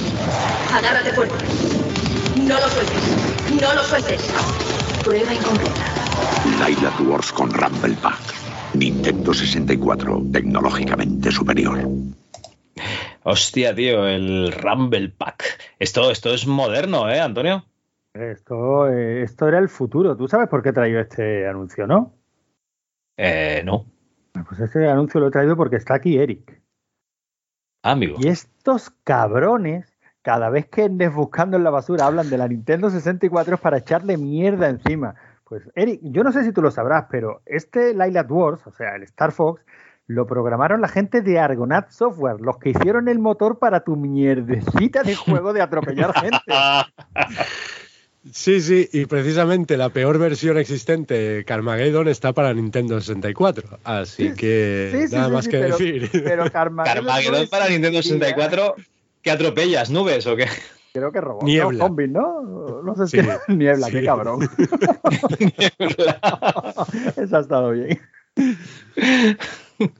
Oye, eh, no, no nos vamos a engañar. eh, a mí me recomendó Manuel Martín Vivaldi, un saludo desde aquí, Manuel. eh, un, el Ocarina of Time me parece que es de Nintendo 64. Y sabéis aquello que dicen siempre de, joder, qué duro se me hace jugar a un juego de PlayStation 1 a día de hoy. Y yo es que puse el Ocarina of Time y no, y no dejé que acabase la Y no hay introducción manera, del ¿verdad? juego. Digo, su puta madre, qué feo que eres, Link. ¿Qué dices? Si el Ocarina of Time es una maravilla. Póntelo otra vez. En el, sin, sin shaders y mierdas esas que te pones tú. Ponte la Nintendo 64, enciéndela y dime lo mismo. ¿Pero qué, ¿Pero qué Nintendo 64? La Nintendo 64 está donde debe estar, Javi, en el punto limpio. Yo tengo que decir que, que uno de mis Mario favoritos es el Mario 64. Pero El es Mario que lo jugué, 64 es una pasada. lo jugué emulado, ¿vale? Pero nunca lo jugué en la Nintendo. Bueno, mentira. Me lo, lo, he, lo he probado en la Nintendo 64, pero otra cosa que odio de la Nintendo 64 es el mando. Me parece un- horrible. horrible. Bueno, porque ellos se supone que cogían eh, dos picos para el analógico y si cambiaban al, al otro, ¿no? Al de botones, lo- entonces lo cogían los el- dos picos. Pero eso no, no. No, no. Eso Bueno, no está hecho para un ser humano. Eso ya te lo digo yo. Tenía, tenía dos formas de, de cogerlo según el tipo de, de control. Fueron los primeros que metieron un analógico, ¿no? Sí, ¿quieres decir? Yo creo que Ah, sí. bueno, claro, que el, el DualShock salió, salió más Sí, tarde. salió Salió, salió más tarde, sí, sí. Los primeros en meter un analógico fue la Nintendo. Bueno, evidentemente habría algo antes, ¿no? Pero así en consola yo Sí, diría que. la Atari, sí, la Atari 2600, por ejemplo, pero bueno. Sí, bueno, la de la ruedecita era analógica, ¿no? La que tenía el Pong. Sí. En Total, fin, que el- la el Nintendo spinner, 64 ni inventó nada ni hizo nada. O sea, nada. la Nintendo 64 tiene juegazos y lo que yo he disfrutado con esa consola, para mí se queda. Y tú rajas del mando de la Nintendo 64, que es una mierda, pero el mando de la GameCube, con esos botones ahí al lado, a la derecha, que tú le das y apretas todos a la vez porque nunca sabes a cuál le tienes que dar, eso también tiene delito, ¿eh? Sí, la verdad es que Nintendo durante esos años en los que quería estar en vanguardia de la tecnología, luego dijeron, mira, no, la Wii. y encontraron su camino de nuevo. Que el, que el nunchaku de la Wii, el, ¿cómo se llama? ¿El nunchaku era? El, no, el, Sí, el- analógico del el nunchaku. nunchaku, ana- ¿no? El analógico que el analógico es como la parte central del mando de Nintendo 64. Sí, sí, exactamente igual. Pues no me he pasado yo bien jugando al Resident Evil 4 de la, de la Wii ahí con el Nunchuk. La verdad es que un, un juegazo. Pues nada, eh, es una época en la que sí, que la Nintendo 64, el- la Ultra 64 lo petaba. Y veo muy mal que en NES Buscando la Basura critiquéis un juego, o sea, e- este sistema. Lo veo muy mal, ¿eh? Yo de vosotros seguiría igual. Hemos, hemos criticado todo, hemos criticado a la abadía del crimen, la edad de oro, la Nintendo 64. eh, Ahí no dejamos títere con cabeza. Los la- canallitas la- del la- retro. Sí, la sí. variedad del crimen es, a- es tirar a fácil, hombre. Eso no. ¿Verdad? Eso solo lo defienden David Skywalker y cuatro más. Y cuatro enfermos más, dilo todo. Javi. Skywalker y el amigo con el que jugaba en verano. o sea, no, no hay ninguno más. Y, alguien en otro- correos que sacaron la edición aquella de sellos.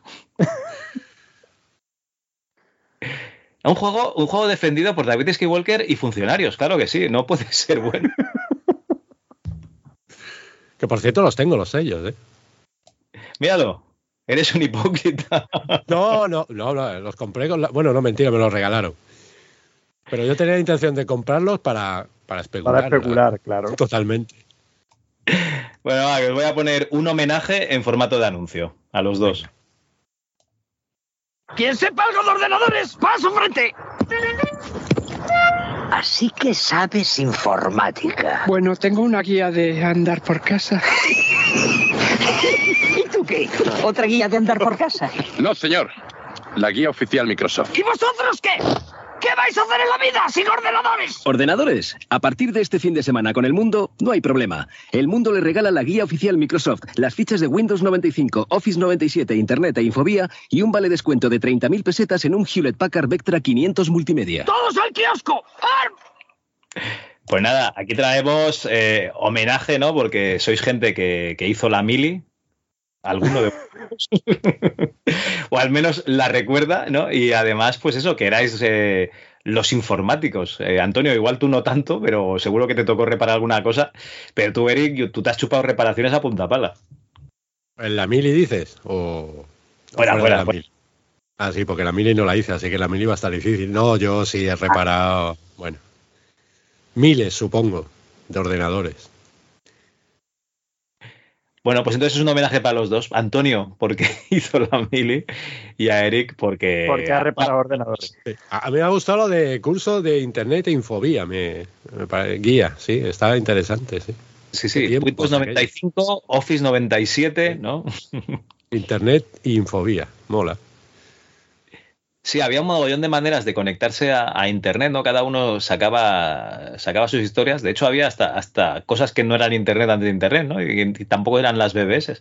Pero, pero yo creo que lo que recordamos ya casi todos es la época esta, ¿no? De, de infobía, eh, las tarifas planas, las luchas por, eh, por luchar para que sacasen una tarifa que, que no nos costase un, un dineral.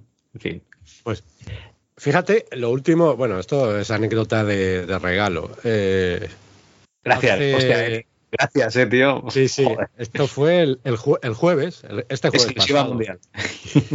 Estamos grabando, bueno, un día secreto, el jueves anterior a, a este día secreto. Eh, estuvimos en un cuartel, en un búnker, cambiando la electrónica de red, cambiando switches y, y tal. Y eh, en la sala de comunicaciones, ¿vale? Había una, una alarma muy antigua, ¿no? Que controlaba el búnker y tal. Había un, un Siemens que era un Pentium 100, 133, no se sabe porque llevaba la etiqueta de Pentium, pero no, no se sabe qué es. Debajo un Pentium 3. Eh, todo esto alta tecnología, ¿eh? estamos hablando de un búnker que si hay, una, hay un problema militar eh, es donde se, se instalan los mandos. Y Bueno, en una estantería, bajo consumo. Sí, sí, en una estantería, una cosita de color azul con unas bombillitas rojas encendidas y era un modem que ni siquiera era de 56K, que todavía seguía encendido, ¿eh? con sus lucecitas. Y mi compañero hizo la coña de que seguramente sería eh, el sistema de respaldo de comunicaciones si se caía la fibra óptica. Así que ya os digo, ¿eh? esto en un búnker ¿eh? En el que se supone que si hay un problema. De hecho, hasta eh, está en la pared las típicas luces de DEFCON, DEFCON 1, DEFCON 2, de, estas de colorines, pues ahí puestas. Un modem, señores. Así va el país. Esperemos que no entremos nunca en guerra con nadie. A ver, pero eso es algo, eso es algo bastante habitual. ¿eh? Hace muy poquito Javi nos trajo la noticia de que eh, no sé, que o sea, me, me suena la noticia de que el- los- algún sistema de lanzamiento de misiles en Estados Unidos, no sé qué, no sé cuánto, seguía funcionando con discos ni siquiera de 5 un cuarto, era con discos de eh, la versión anterior, que no sé cuál era. De 8 pulgadas, yo no recuerdo eso, pero si tú lo dices, No, sí, sí, puede sí, ser. Sí me suena que, porque no, ya, yo- no, de mi cabeza no ha salido esta información, claro. Y el, me único que- suena- y el único que me pasa noticias relacionadas De mierda. con informática y con tantísimos años a su espalda eres tú. Hostia, a mí me suena eh, los de. ¿Cómo se llama? La escudería esta de Fórmula 1, que estaban buscando ordenadores compact con disquetera. Ah, Ahora no me acuerdo qué escudería es. Tú, Eric, que, que estás al tanto, seguro que, que- que si me sueltas cuatro escuderías, una de esas es. Ay, ¿cómo se llama? McLaren, Williams. McLaren, muy bien, ¿ves? Has visto la primera, que estaba en McLaren hace años, ¿eh? buscando una- un modelo concreto de, de portátil porque se ve que les iba muy bien para, para, bueno, pues para eso, para configurar sus, sus coches. Luego estaban los de los Boeing, ¿no? Que todavía actualizaban el sistema con disquetes. Y luego estaban los del aire acondicionado, la calefacción de Estados Unidos, de los colegios que usaban una amiga todavía. Hacía tiempo. Lo del lanzamiento de cohetes, ahora me has dejado, que no me acuerdo. No, sí, sí, sí, algo de que estaban, ya digo, códigos de seguridad y tal en discos de, eso, creo que eran de 8 pulgadas, y en la entrevista que se acababa de actualizar, como aquel que dice hace dos días el sistema. y la entrevista al responsable del sistema, ni, ni muchísimo menos disculparse por la obsolescencia del sistema, nada, nada, ni, ni muchísimo menos. El tío decía, mira, vamos a ver, si no está conectado a internet no es hackeable. ¿Qué coño? ¿Y si, y si funciona, pues no y pasa si nada. funciona, o sea que es bastante más habitual de lo que parece. ¿eh? Sistema. Mira, ese- ahí sí tienes tema, Javi, para ver si nuestros oyentes, alguno conoce historias de este estilo, pero estoy seguro de que, de que existen ¿eh? sistemas que todavía se apoyan en, en tecnologías que dice uno, bueno, no me lo puedo, no me lo puedo creer. Pero igual que hablábamos en el Amiga Club de que todavía deben de quedar por ahí estaciones de televisión locales y tal que te meten la titulación con una amiga. Porque bueno, es lo que ha estado ahí toda la vida y funciona, ¿para qué leche vamos a gastar dinero y lo vamos a cambiar? Si para lo que nosotros hacemos nos sirve, ¿no? Sí, a ver, mi mujer siempre me dice, yo me compré un móvil y es un Huawei de esos que, no tiene ni, la tienda eh, de Google, ni tiene tengo que usar una tienda pirata, la Aurora Store o no sé qué, más, qué historia es. Eh, que nada, que cada vez que tengo que hacer una cosa con un programa que depende de Google, pues yo lo paso muy mal. Cámbiate de móvil, digo, no, no porque me funciona. A mí me funciona Telegram, me funciona el WhatsApp y, y más o menos llama, pues ya está. Yo para qué me tengo que gastar dinero en, en, en otra cosa. Si es que, al final, si la Amiga 500 hace 30 años que funciona, ¿qué te hace creer que no va a durar otros 30 Que años no va a más, durar por otros favor? 30. Sí, sí, a mí esto me recuerda, bueno, tú sabes que yo siempre tengo que traer, tengo que traer referentes pues clásicos y auténticos y españoles, ¿no? Bueno, pues hay una película, un peliculón de Paco Martínez Soria que se llama Don R que R. y no sé si os acordáis de esa película, pero el tío que tenía una empresa de alfarería le insistía al que venía a reparar uno de los hornos que se había estropeado, se le había deteriorado una de las paredes, que se lo tenía que arreglar con Adobe Moruno. Y el tío que venía a arreglarlo decía, mire usted, que ese tipo de Adobe ya no se encuentra, esto hay que arreglarlo con ladrillo refractario. Eh, y, dice, y a mí usted me puede garantizar que el ladrillo refractario va a aguantar los 600 años que lleva el Adobe por uno. Oiga, pues no. Pues no, ¿verdad? Pues eso. Pues es que ahí, mira, lo- eh, el otro día estuve en casa de, mi- de mis sobrinos y, me estuvieron enseñando un libro que habían pedido en la biblioteca, ¿no? Las típicas conversaciones de café de domingo por la tarde. Y sacan un libro que habían ido a coger a la biblioteca y dice, no, no, pues el libro la verdad es que se está prestando mucho porque mira, y se fue a la última página a la típica tarjetita esta de cartón en la que se apunta el nombre de la persona que tiene el préstamo y luego le ponían el sello con la fecha de devolución. Sí. Bueno, pues yo me quedé alucinado cuando vi el cartón. Digo, pero esto se Estaba sigue petado. ¿no? No, no. A mí lo que me sorprendió es que se siguiera controlando el préstamo con tarjetitas de cartón. Porque yo estoy acostumbrado a las bibliotecas aquí en Málaga que tú vas y, y te escanean el código de barras y tienen un ordenador en el que controlan el préstamo de los libros. O sea, yo creía que eso de la tarjetita de cartón metido en el sobrecito pegado a la trasera, a la portada trasera del libro, eso era de los tiempos del bibliobús. Eso si funciona, ¿para qué lo vas a cambiar? ¿Para qué lo vas a cambiar? O sea que, ah, joder, que tenemos un podcast que se llama MS2 Club. no vamos a, a erigirnos ahora en adalides de la modernidad. Eso, A mí me envían un, me envían un mensaje a los dos días de que esté a punto de, de caducar el préstamo, me envían un, yo creo que es un mail y me dicen, oye, que tu préstamo tal está a punto de caducar y vale, vale, ya, ya iré a llevar los cómics, no los libros, los cómics ya los iré a llevar. Eric, perdona, que ibas a decir algo. No, iba a decir que precisamente eso ha comentado la biblioteca una vez, eh, la empresa en la que estaba antes llevábamos el mantenimiento de la biblioteca y una vez eh, eh, cayó el servidor que, que lo controla todo. Y claro, no podían atender y llegaba la gente y una, y una, una mujer mayor ya que había ahí precisamente dijo eso. y, Hay que ver que cuando íbamos con las tarjetitas no pasaba esto y ahora si te quedas sin ordenador te quedas tirado. Y fíjate tú, digo, pues mira, es verdad. No, Con ver. toda la razón, vamos. que en una biblioteca coges, te apuntas el DNI y el libro y tira millas, ya lo harás luego, que no Y pasa ya, lo nada. harás, y ya lo harás cuando tengas sistema. Sí, sí, pero eso lo haces tú, Javi. Que sabes que existe esa posibilidad, pero también, aunque eso ya es meterse en una dinámica de conversación de viejos, pero tiene toda la razón del mundo. Hay quien esa posibilidad, te aseguro que, No la si, tiene, contempla. que si tiene menos de 30 años, esa posibilidad no la contempla. ¿Cómo digo coño, yo que que- cómo que la gente se quedó esperando. sin ordenador? Vale, vale. Bueno, como vamos a dar de anécdotas informáticas luego, casi lo vamos a dejar esto, esto para luego cerrado aquí, ¿vale?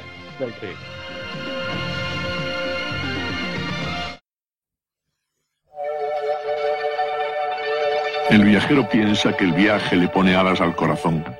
Y aunque ya tiene los pies medio cansados, no quisiera detenerse jamás de los jamases. Si acaso tan solo para darle al alma y a la carne su bien ganado descanso. Y de eso mi guía sabe lo suyo. Don Camilo, ¿le damos alternasco? Vamos allá. Come hoteliña, que estás muy flaca. Nueva edición actualizada de la guía CAMSA. Para viajar con orden y concierto. Sin duda.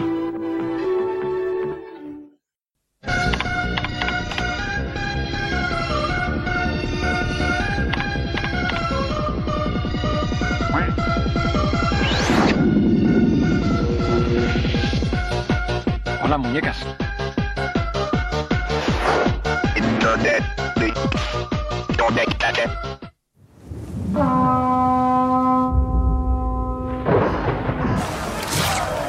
Tu padre hizo lo que debía para proteger a los nuestros. Padre.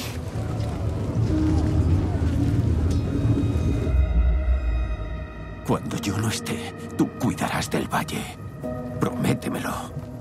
Muchacho, tendrás que ser fuerte para ser señor del valle.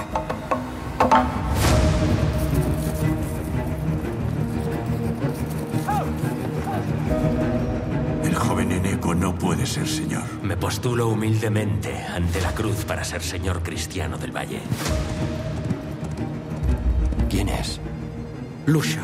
Es por ella que algunos aún creen en ritos paganos. Hay una cueva profunda en el corazón del bosque.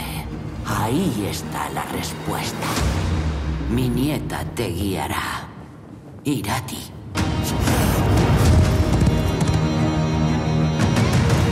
Alguien ha exhalado su último aliento.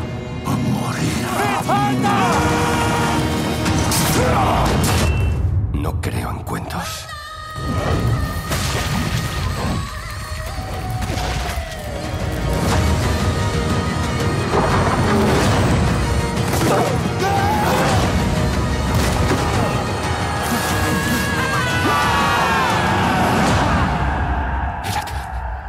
Olvida mi nombre y nunca vuelvas a pronunciarlo.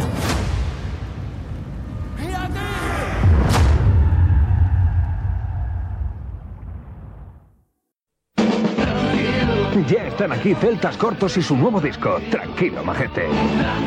Celtas Cortos y su Tranquilo Majete, a la venta en tu tienda de discos. Su mujer no olvidará jamás su primer... Encuentro conmigo. Me invitó a bailar. No creo que lo, que lo olvide fácilmente. Pienso. Claro. O sea que llegó allí y dice, ¿quieres bailar? Y dice, no, que estoy muy cansado. No. O, o sí que aceptó. Yo sí, sí acepté, Ah, no, sí, bueno, bueno. sí, sí.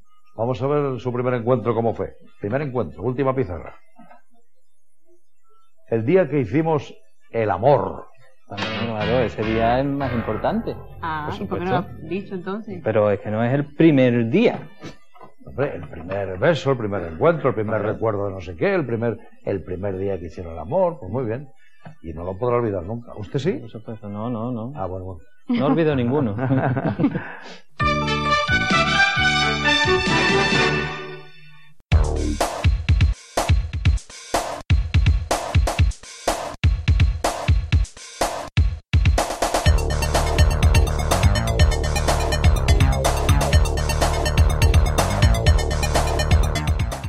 Anécdotas informáticas, Eric. eh, te tenemos aquí. Tú tenías un blog antes, ¿cómo se llamaba? El informático suicida. Y bueno, tenías un blog, no, ¿qué coño? Tienes un blog. Tengo, sigue vivo. Yo pensaba que estaría cerrado, pero vamos, ahí sigue. Pero- no lo actualizo. ¿en serio? ¿Y yo me estoy enterando de esto ahora? Ah, que tú no lo sabías. Ni Pues te va, ni puta idea. Vamos, que aquí estoy tecleando. El informático suicida. Está en Blogspot. La última entrada es del 22 de agosto de 2011. Ah, coño, ni tan mal. Yo creo que por, esa época, por esa época más o menos también dejé el blog. Bueno, eh, a ver, aquí tengo una anécdota que nos llegó por mail, ¿vale? ¿Os acordáis que hicimos el programa aquel del Efecto 2000, que fue un programa doble, que, que había muchísimas anécdotas informáticas? Luego trajimos aquí a Alejandro Valdezate, ¿no? Que nos explicó cosas del Efecto 2000 cuando estuvo currando él. Y aquí Lord Coco, que es un chaval que conocía en, Bar- eh, ahí en Barcelona, en Zaragoza, eh, nos suelta la suya, que nos la envió por mail. Buenas, me conoceréis por el grupo de Telegram como Lord Coco. Esto lo envió a hola.ms2.club, ¿eh? por si queréis enviar alguna cosita. Os cuento un par de anécdotas que me pasaron en un curro allá por el año 2003, creo que fue. La primera, y que hemos hecho muchos, es la típica de poner el celo en la bola del ratón de mi compañero. El hombre ya le pillaba mayor esto y se volvió loco. Eh, sí que como me caía bien, no le hice sufrir mucho, hijo de puta, Lord Coco. Es un cabrón. Al que sí que tenía puteado es a otro que me caía mal. Su PC tenía una unidad de CD de la marca Creative, que venía con mando a distancia. mando que cayó en mis manos, así que ya os podéis imaginar el resto. Hasta que la moza de informática le cambió la unidad. Cada vez que se le abría la unidad sola, yo creo que pensaba en hacerle un exorcismo. bueno, saludicos, eres un cabrón, los coco. Estas bromas de oficina, tío, a mí no, es que ni se me ocurrían.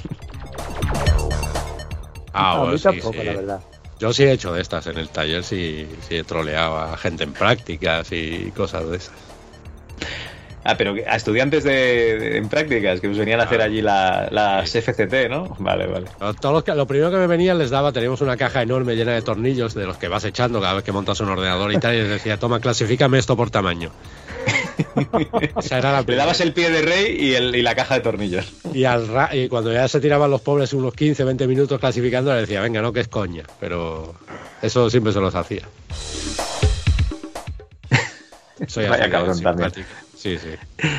Bueno, eh, Eric, yo te he pedido que nos clasifiques el top 3, ¿no? Está ahí Antonio leyendo como loco, pero yo te dije, trae aquí el top 3 de anécdotas informáticas. Y, y tú, ni corto ni perezoso, has hecho un- una selección exhaustiva, ¿no? La verdad es que me cuesta hacer una selección porque todo lo que iba poniendo aquí es de, es de mi... O sea, lo que más veía yo que le iba a gustar a la gente. Hay una... Mi favorita es una en la que no es algo de informática, sino que pasó cuando, estaba, eh, cuando yo estaba en la tienda, la, la, empresa en la que estaba antes. Eh, que estaba el taller, que es donde solía estar, y la tienda que me tocaba a veces. Pues esto de la tienda, enfrente de la tienda había una, una cerrajería, ¿vale? Que tenía un... Esto estaba dentro de una galería comercial. Entonces eh, tenía una, una cristalera muy grande, toda, toda, era todo cristalera, la puerta era de cristal, y eso tocaba enfrente de, de nuestra tienda. Y entonces yo me sentaba de frente a, a la puerta y a, y a esa cristalera. Y recuerdo una vez ya que, esta, que la cerrajería estaba cerrada, que llegó una mujer y, y se- y yo la veía que miraba por el cristal, ¿vale? Y que, y que pegaba en el cristal. Y, pegaba y se asomaba y miraba y yo la hacía así como en la mano, como para llamar su atención, para que se diera la vuelta y decirle que, oiga, que no hay nadie. Pero ella seguía, seguía pegando y cada vez pegaba más y a mí ya me hacía gracia empezar a reírme y de repente dice la mujer, pero oye, no te rías tanto y ábreme la puerta. Y es que la mujer me veía a mí, no sé de qué manera, reflejado en el cristal y se pensaba que yo estaba dentro de la cerrajería. ¡Hostia! Madre mía. ¿Sabes? Eso es lo que veía la pobre mujer. Ah, y entonces se dio la vuelta al rato del momento y me vio a mí ya riéndome ahí. La pobre mujer se, se dio la vuelta y se fue sin, sin decir nada. Eh, Hostia, digo, esta, esta veía menos que mi amigo Pascual, que ayer le vi el móvil y le cabía un WhatsApp en la pantalla. O sea, la pantalla del móvil cabía un WhatsApp de lo que le había subido la fuente. Madre mía. Eso, eso nos va pasando con la edad, ¿eh, Javi? Yo cada vez que veo a mi mujer leyendo con el Kindle le digo que eso ya no es un lector de libro electrónico, que eso es un teleprompter. Y, y cuanto más pequeña es la letra, más aleja el cacharro de los ojos, ¿no? sí, sí, sí. Y qué barbaridad. Digo, a este ritmo vamos a palabra por pantalla. Oye, yo lo veo bien. Además ejercitas los dedos que, que también hacen falta. En fin. Sí, ya os digo yo que, que estamos todos para. Yo tampoco veo nada. Encima me fui a graduar a la vista y me, di- me dijo, oye, de, de lejos ves ahora mejor, pero de cerca no ves, porque es vista cansada y tal. Digo, ya, ya. Y me dice, bueno, pues para eso tenemos unas gafas progresivas y tal. Digo, ya, de esas que tienes que mirar por debajo del cristal. Me dice, sí. Digo, ya, pero yo miro por encima del cristal y ya veo de cerca, no necesito, porque yo tengo miopía. Entonces, si, si me quito las gafas, veo de cerca. Bien, con las gafas no, porque es como, digamos, la situación normal de mis ojos es no ver de cerca, pero claro, al quitármelas sí veo. Entonces me dice, pues también es verdad, ¿para qué te vas a poner las progresivas? Digo, pues ya está, dame unas gafas normales. Y así estoy, que cuando tengo que mirar el móvil tengo que mirarlo por encima. En fin, cosas Hostia, el, el- otro día, el otro día unas, unas instrucciones que venían hablando de cosas de viejos, para mi suegra, un pulsador de esos por si te caes, que le tengas que dar para que empiece a enviar mensajes y a llamar a los, a, los números de contacto, ¿vale? O sea, hablando de cosas ya de viejos de verdad. Pues venían una instrucción, unas instrucciones en una letra que eso yo creo que, que no, no, no hay máquina que lo pueda imprimir. Yo creo que era un dibujo que lo habían reducido, lo habían puesto ahí y me empezaban a doler los ojos de leerlo y me puse la- las gafas de, de- de leer de mi mujer y empecé a ver, tío. Y empecé a ver. Eh, eh, Eric, antes de empezar a grabar me decía, ¿qué te sabes de memoria todos los ingredientes de todos los productos? Decía, no tenía más cojones que aprendérmelo porque es imposible leer la lista de ingredientes de un producto. Joder. Ay. Bueno, bueno, venga, va. eh, anécdotas informáticas en el MS2 eso. Club. Que una así de hardware que recuerde, esta me pasó a mí al poco tiempo de empezar a trabajar en esto. eh, llegó una chavala que nos compró una tarjeta de sonido y por aquella época el hardware lo montábamos gratis, ¿no? Si tú te llevabas algo y querías traer la torre, te lo montábamos. Entonces yo le dije, bueno, tráeme la, torre y ya te la monto. Y me dice, no, no, yo entiendo, yo entiendo, estoy en FP. Y digo, vale, vale. Total, que, que por la tarde trae la tarjeta de sonido y, y me dice, no funciona. Eh, digo, ¿cómo que no funciona? Dice, se ha quemado. Digo, ¿cómo que se ha quemado? Me la enseña y estaba. Era ya una Son Blaster 128, a PCI 128, donde, donde se ponía el cable de audio que va al CD-ROM, estaba todo chamuscado de negro. Y digo, Uh, pero ¿qué ha pasado? había aquí? metido la alimentación de la disquetera sí, por ahí. Sí, sí, sí, sí, sí. Dice, no, que cuando le he conectado la corriente se ha apagado el ordenador. y, la, y a saltar los plomos de la casa. Ay, Dios mío. Pero Digo, bueno, es que esa, mu- esa- esa muchacha estaba en una FP, ¿no? Sí, sí, sí. Bueno, nosotros, Javi, tenemos en el, en el grupo de Telegram a Domi, un colega mío de toda la vida, colega mío y de Gaby, Sí. eh, estudiando una ingeniería informática. ¿Ahora? Y- ¿A día de hoy? No, no, Un- eh, un héroe. La anécdota, estudiaba la ingeniería informática. Ah, vale, vale. Por eso digo que el chaval se le presuponían unos ciertos conocimientos. Bueno, pues, no te creas. pues yo no sé qué cacharro, qué cacharro me, me preguntó que tenía que conectar dentro de la torre del, del PC y yo le dije que bueno, que, que si no tenía la clema que hiciera un empalme con los cables. Vale, hizo el empalme con los cables, ¿no? Entonces cuando fui a casa dice, pero esto mm, petardea y suelta chispazo, y unas veces funciona y otras no. Y digo, a ver, enséñame el empalme. El empalme consistía en haber cogido los dos cables pelados, perfectamente resto, uno encima del otro y cogidos con cinta aislante. O sea, no los Ah, había pensaba que con una tirita. no, no, no, no, no los había trenzado ni nada, o sea, lo que es un cable encima del otro, ¿no? Ese era, ese era el empalme, ahí lo tienes. Bueno, pero eh, hay que decir que en lo que es la carrera informática, eh, sí, sí, sí. si no ha cambiado ahora, no había ninguna clase de, de montaje de ordenadores ni nada No, de esto. ¿eh? está- estamos de acuerdo, pero es que eso es, que, este, bueno, es que mi amigo Domi, algún día te voy a hacer un especial de además, sobre todo si escucha el programa que luego se defienda en el grupo. Eh, el padre de Domi, tú tenías que ver su, su despacho. Ese señor hace 40 años tenía una mesa de despacho, pues yo que sé, del siglo XVI, espectacular. y ese despacho estaba lleno de luces, altavoces, proyectores, cámaras por todos lados y tenía un panel de control en el despacho que ríete tú del Enterprise. De, de pulsadores de estos clásicos pequeñitos de perilla, estos de que se ven en las películas tipo juegos de guerra. De James Clac, Bond, clac, clac, sí. Esto- Que apretas y sale James Bond disparado, ¿no? Por la ventana. estos pequeñitos, y eso lo había montado él con sus manitas. O sea, ese niño, con por poco que se hubiera fijado, sabría hacer un empalme, coño. Eh, estaría, te iba a decir mirando el móvil, no, estaría jugando al Spectrum, yo qué sé. Se- seguro. Pues yo qué sé, tío, ya que estás ahí poniendo a caer de un burro a Domi eh, mientras estudiaba informática, yo decir que el cuarto o quinto ordenador que tuve, yo creo que ese fue el cuarto, ¿vale? 286, 486, el Celeron y, el, y una AMD. Pues una AMD que no me acuerdo si era el Athlon o el XP, el primero que llegó a 1200 GHz, o sea, a 1,2 GHz, no recuerdo cuál de los dos era. Me lo compré para actualizar el equipo y en PC Green me parece que era, en una conocida tienda de Barcelona, de esas de, de cuando ibas a, a comprar CDs y tal. Y, nada, me dice, bueno, eh, te montamos el, ordenador, ¿te costará tanto más o, te lo montas tú? Digo, no, no, se me lo monto yo que estudio informática. como tu amigo Domi, como tu amigo Domi.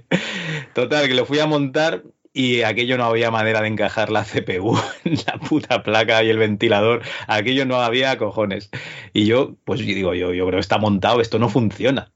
Total, que lo llevo allí y me dijo, no, no, la, la CPU esta está quemada. Digo, "Pues está quemada, pero me la habréis dado así. que no, que no. Total, que me parece que, que tuve que amochar 30.000 pelas más por otra CPU y ya les dije, anda, montadla a vosotros, que si no vamos a tener aquí un disgusto muy, muy gordo. O sea que, que sí, esa fue mi, mi triste historia montando una, una CPU AMD Athlon. Pero luego, luego ya aprendiste, ¿no? Eh, no, no, luego ya cuando voy a la tienda les digo que me lo monten ellos la CPU siempre. Como un señor. Como un señor, hay cosas para las que no estoy. A ver, sí que he desmontado CPUs y montado y les he puesto la, la pasta térmica y tal. Pero desde entonces le he cogido un miedo. Además es que era un ventilador muy hijo de puta, porque claro, siempre ibas a buscar el ventilador más barato, por lo que sea, y, y tenía una manera de ponerse muy, muy, muy difícil. Y, y- y, en fin, no sé, no sé qué es lo que hice, pero me lo me cargué una CPU. sí, sí. Los ventiladores de. Sobre todo AMD, no sé por qué. O sea, llevaba el típico enganche ese que metías un extremo por un lado y tenías que darle con un destornillador plano fuerte al otro extremo y engancharlo en el. Sí, sí, había que hacer fuerza. Sí, sí, en el otro diente del socket y no sé por qué. eh, en Intel. eh, en Intel, cuando ya salió el Pentium 3 en, en ese formato cuadradito que ya se enchufaba, era, era digamos que era más fácil. Pero en AMD estaba durísimo siempre el, el- el, digamos, el, el disipador. El enganche ese que tenía estaba durísimo. Así que yo que, que tuve que montar un montón de ellos ya me costaba, imagínate a alguien que no, que no estuviera acostumbrado. Pues nada, fue la época que, que, claro, estabas en la universidad, eh, descubres el Linux, el software libre, ¿no? Te van hinchando la, la cabeza con, con unicornios y arcoiris. eh, y, y muerte a, a Intel, ¿no? Y muerte a, ¿quién era? y a. Nvidia, ¿no? Y entonces me pillé el- el- la CPU AMD, el- la gráfica una ATI, lo, lo- lo típico y las chorradas que haces cuando eres joven. Luego ya he vuelto a Intel y, y a Y Nvidia. envidia, como, Dios, Como los señores burgueses. Como, como un señor, claro que sí. Ay. Bueno, bueno eh, Eric, tenías alguna más por ahí, ¿no? Eh, bueno, tener tengo cientos. O sea, me pongo yo a contar anécdotas, puedo estar en. No, pero era el top que- 3, entonces eh, Sí. has contado dos. Una mi- relacionada con la óptica. que estuviera en mi blog. Eh, nos trajeron una. Bueno, eh, trajeron un, un- una torre, un compañero. En esa época estaba yo en el taller, no salía fuera a hacer reparaciones y nos trajo una torre. Nos trae la torre y yo la reparaba y después se la llevaban ellos. Y entonces me trajeron una torre, me la pusieron encima de la mesa y me la dejaron ahí. Y al rato estoy mirando y veo que aparece por encima un, un ser vivo de, de varias patas que empieza a pasearse por encima de la torre y al rato aparece otro y otro. Digo, ¿pero qué cojones es esto? Y, y de, ¿de dónde es la torre? Y, De una cafetería. Me dice, no, de- del bingo. No, Hostia. no recuerdo el nombre del bingo. El caso es que estoy mirando el blog y lo tengo tachado y la verdad es que no me acuerdo ahora de qué bingo era. Supongo que lo taché para que no lo supiera. Pero era de, la de un bingo de la cocina a un bingo, no me acuerdo. Entonces lo, lo- y dice, hostia, entonces lo metimos rápido en una bolsa de basura, lo, le, le echamos cucal por un tubo y lo cerramos. Y se quedó, digamos que en cuarentena. Hasta, hasta el día siguiente que abrimos la, la bolsa, os podéis, había una alfombra de cucarachas en, el- en el, en el fondo de la bolsa, tío. O sea, fue, fue ultra asqueroso. Starship Troopers dentro de. Sí, sí, totalmente. No te puedes imaginar la de cantidad de bichos que caben dentro de un ordenador. O sea, es increíble. Increíble. No sé, me lo creo, porque siempre que abres el ordenador, que le pegas una limpieza cada X tiempo y lo vuelves a abrir y dices, pero ¿cómo ha llegado todo este polvo aquí dentro? Esta mierda aquí, sí, sí, sí. Pues es- Y otro, eh, me ese sí que. Ese fue ya al muy poco tiempo de, entrar yo, de empezar yo a trabajar, porque era un. Creo que era, bueno, si no era un Pentium 100, era algo anterior. Que, que llegaba de una cocina, de un restaurante, y que llevaba toda su puñetera vida funcionando hasta que murió. Y entonces cuando yo lo abrí, no se veía lo que era el ordenador. Se desintegró. No, no. Tenía una capa de grasa que ocultaba la placa. Esto- no- e- esa grasa que se vuelve como blanca, que se vuelve, o sea, la típica grasa que usas para poner en un engranaje, pero era grasa de cocina que se había ido Era manteca. Sí, to- sí, sí, manteca, manteca. O como si tuviera una capa de, de tocino por encima y no se veía nada de los componentes de la placa. Y entonces, claro, yo vi eso y digo, yo no pienso tocar esta mierda, vamos, es que ni loco, decirle al tío que el ordenador ha salido ardiendo lo que queráis, yo no lo voy a tocar. O sea, fue, eso es lo más asqueroso que he visto yo en mi vida, tío. Qué asco. Cada vez que encendía el ordenador y a bacon. Oye, lo bueno que tienes es que te puede hacer los huevos fritos ya directamente Sí, sí. encima de la placa. Y un, y un olorcito a fritanga impresionante. Buah, maravilloso. Buah, qué asco. Bueno, ¿qué quieres, tío? Además es que los ordenadores que había antes en los talleres, cocinas y todo esto, eran como, como muy tristes, ¿no? Con su pantallita pequeñita con el Windows 95 o el 98 y, y- y todo, todo muy triste. No como esa alegría de la amiga, joder. Sí, sí. Yo nunca he Bueno. visto una amiga en ningún sitio que no fuera a la casa de alguien para jugar, ¿eh? también te lo digo. Así que. Nah. Oye, pues desde aquí hacemos un llamamiento, ¿no? A esta gente que usaba una amiga o un Atari en su negocio, joder, eh, hacénoslo llegar por Telegram, por Twitter, eh, como comentario de iVoox o de la página web ms2.club o por mail, ¿no? A hola arroba ms2.club y así, oye, eh, vemos que, que los otros sistemas pues también se usaban a nivel mm, profesional.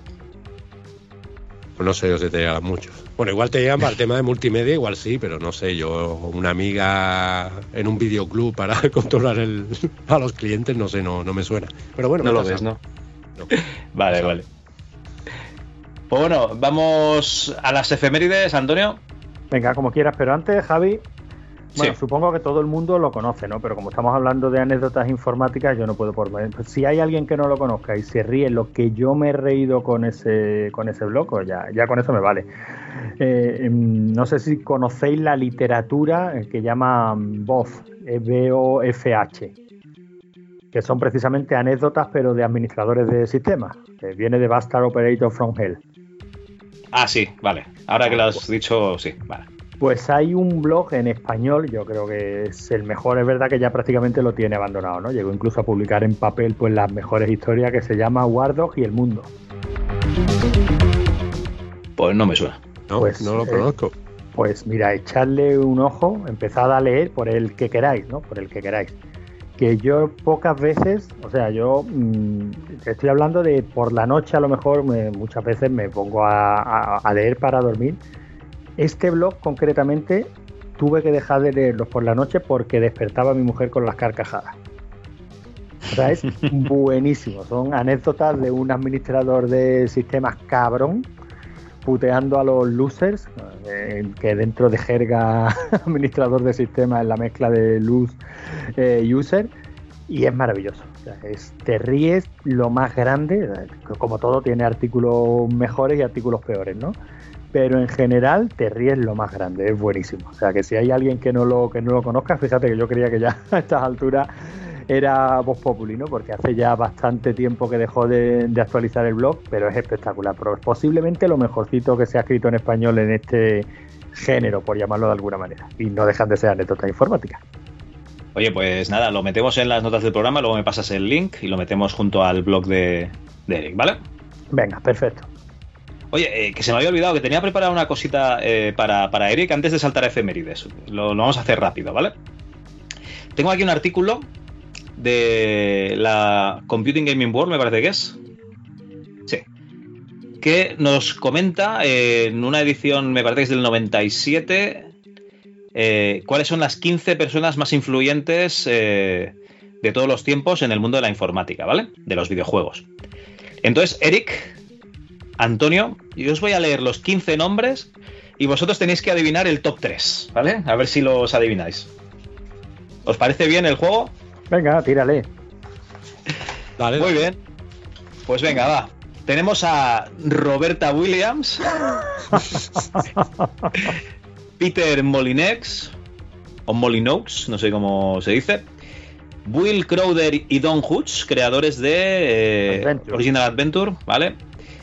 Alex St. John por el MS2 Windows for Gaming, Scott Miller, el de Apogee, bueno, eh, por originar el modelo Shareware, Ron Gilbert por el Scum. John Romero por su diseño de juegos, ¿no? Quake, Doom, Wolfenstein, etc. Miyamoto por su diseño de Donkey Kong y Mario. Trip Hopkins. Me tengo que poner las gafas de leer un segundo. por el modelo, por eh, crear el modelo de distribución de software. Brett Sperry por Command and Conquer y Dune 2. Nolan Bushnell. Alexei Pajit, Pajitnov. Sid Meier. John Carmack o Richard Garriott. De toda esta peña, ¿quiénes creéis que son el top 3 de gente más influyente? Venga, Eric, comienza tú. Haremos un top 4. Venga, me apunto. Miyamoto. Sin orden, ¿eh? O sea, Miyamoto en top 4. Antonio. Eh, ¿De, de- de qué revista has dicho? Computing Gaming World. Yo diría Richard Garriott. Richard Garriott. Muy bien. Eric. Eh, Bushnell. Nolan Bushnell. Muy bien. Antonio, el último. Venga, Roberta Williams. Qué cabrón. Ahí la- la- lo tienes que poner bien, ¿no? Ahora, después de lo que le has dicho a la pobre señora. Bueno, pues habéis acertado uno de estos cuatro. A ver si adivináis cuál de los cuatro es. Pues Miyamoto. Roberta no, ¿verdad? Ro- Roberta, por lo que sea, no está en el top 4. va. Ay, qué lástima. No sé, Miyamoto. Pues no. El top 4, ¿vale? Sería Sid Meier, el primero, Ah. John Carmack, el segundo, Richard Garriott, el Toma. tercero, Mira. y Alexei, Alexei Pajitnov por el Tetris, el número 4. Mira, ese lo hubiera dicho, ese lo hubiera dicho yo el siguiente. Si hubiéramos sido capaces de pronunciarlo, Sí. ¿verdad? Claro, claro. Y ahora, eh, los cinco más influyentes del 96, ¿vale? Son John Carmack. Ojo, eh, en el 96 lo está petandísimo Carmack. Gary Taboli por la arquitectura del 3DFX. Brett Sperry por el diseño de Red Alert. Eric Schaffer y David Brevik por Diablo. Y Andy Hollis por eh, Longbow. Hostia, Longbow, ni idea, me lo tengo que apuntar. Esto no sé ni lo que es. ¿Os suena Longbow? El Apache Longbow, no sé, ni idea. No, ni idea. Pues luego, luego lo miramos a ver qué es. Luego lo miramos. O, o esperamos pues- a que caiga de juego aleatorio, tampoco pasa nada. Sí. A lo mejor de aquí 300 o 400 años sale el, el Longbow.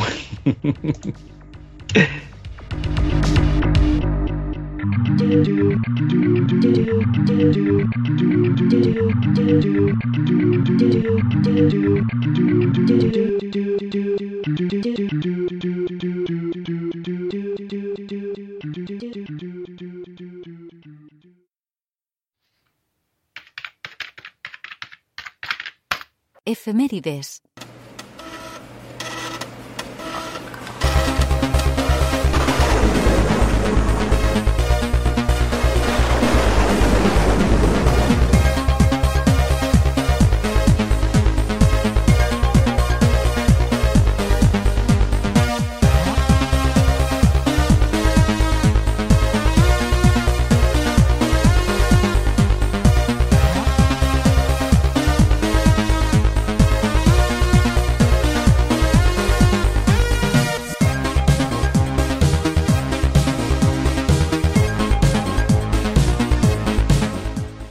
Chicos, eh, pasamos a efemérides. Antonio, todo tuyo.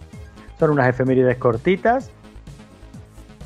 Porque, bueno, había que elegir un año, ya, ya, ya dejamos de hacer las consecutivas con el año, creo que nunca me acuerdo si fue el 92 o el 94, creo que fue el 94. Pero en este caso, puesto que íbamos a hablar de Carmageddon, y que Wikipedia es una fuente fiable tan, o tan fiable como cualquier otra, pues según Wikipedia, Carmageddon tiene, Cargame- Carmageddon tiene tres flechas, no, no doy una, ¿eh? tres fechas de lanzamiento. El 13 de junio de 1997, el 30 de junio de 1997 o el 20 de junio de 1997. Son los lanzamientos en Suecia, en NA, que no sé lo que es. Navarra. y en Europa. Eh, había que elegir una y nos vamos a quedar con el 13 de junio de 1997. ¿Por qué? Porque era San Antonio. Olé. Bien. Bueno, pues en realidad nos vamos a quedar con Espera, espera, ¿has cambiado las efemérides de año ya directamente? Ahora, ya aquí las efemérides las hago del año que me da la gana, Javi. El 94 Lo mejor que ya, haces. eh, El Es una 94 auténtica ya, salud. el 94 ya nos lo pasamos, hombre. Sí, sí, tienes razón, tienes razón. Así que ahora van a ser temáticas de lo que estemos hablando este mes.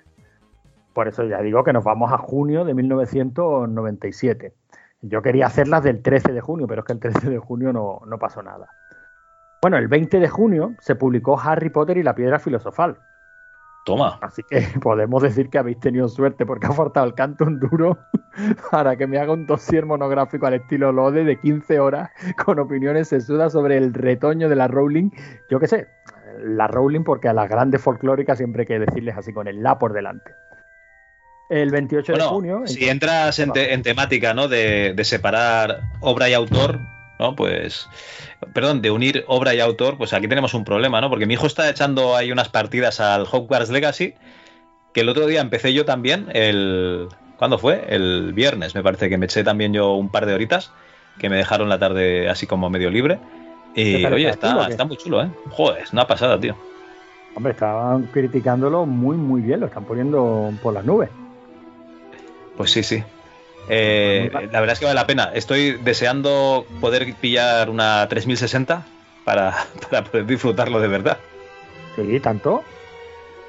A ver, se ve muy bien, ¿eh? Con la 1050 Ti se ve muy bien, pero, pero no. Pero no, ya me va tocando actualizar. Ay, ay, como un señor. bueno, pues el 20 de junio ya sabemos, Harry Potter, en 1997.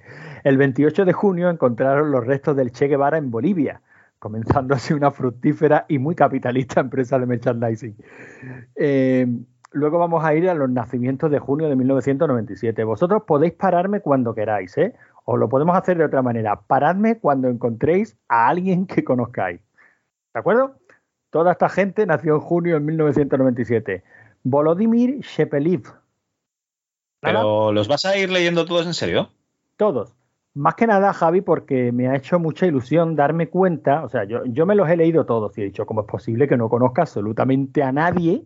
Pero Son a todos nadie. futbolistas. Bien, ahí, ahí quería yo llegar. Ve- ve- veo que veo que, que pensamos igual y nos Yo me he parado en el 10 de junio, Sofía Leone, Sofía Leone, actriz pornográfica y modelo erótica estadounidense. Yo hasta ahí bien.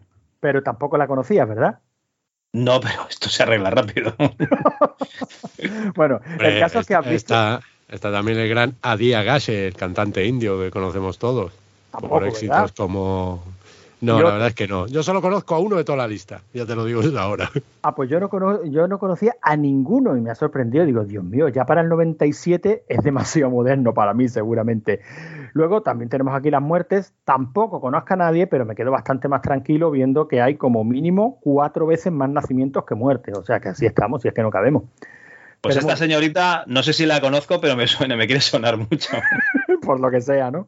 Por lo Bueno, que sea. De muertes está. señora, Aquí está Jazz Cousteau, tío. Ah, se murió. Sí. Ah, bueno, No 87, nació en el 97, no. 87 años, ya tenía tiempo, murió, ya tenía tío. edad de entregar la cuchara. Ya Bien. pescó, pescó bastante. ya. ya, ya había pescado todo lo que tenía que pescar. Luego me, me he ido a buscar la- las portadas de revistas de junio de 1997 y tampoco había gran cosa. Pero me he quedado con la portada de la Canal Plus, de la revista oficial de Canal Plus, por el peliculón que habían portada. Esta maravilla, Waterworld, que no recordaba yo que fuera de ese año, pero qué guapísimo está aquí Kevin Corner aquí. ¿Os os acordáis de esta peli, no? Sí, hombre. Por favor. Branquias. Yo me acuerdo de Branquias y un barco con mucho humo. Bueno, luego aquí te he pinchado las cuatro canciones de, de los 40 principales, Javi, que como yo no te las puedo ir pinchando hoy y sé que tú te vas a negar en redondo a ponerlas, y yo no te las voy a cantar, simplemente nos vamos a dedicar a nombrarlas. ¡Hombre!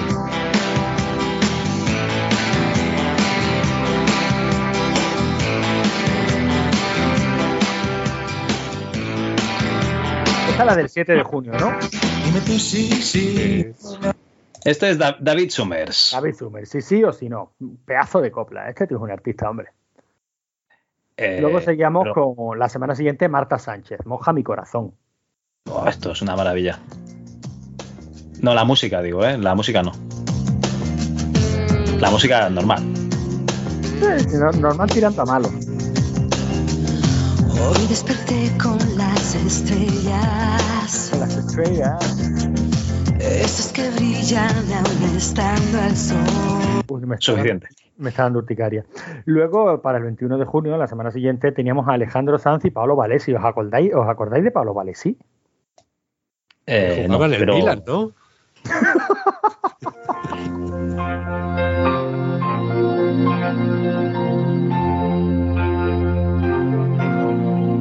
Yo soy quien se dormía en las clases de historia.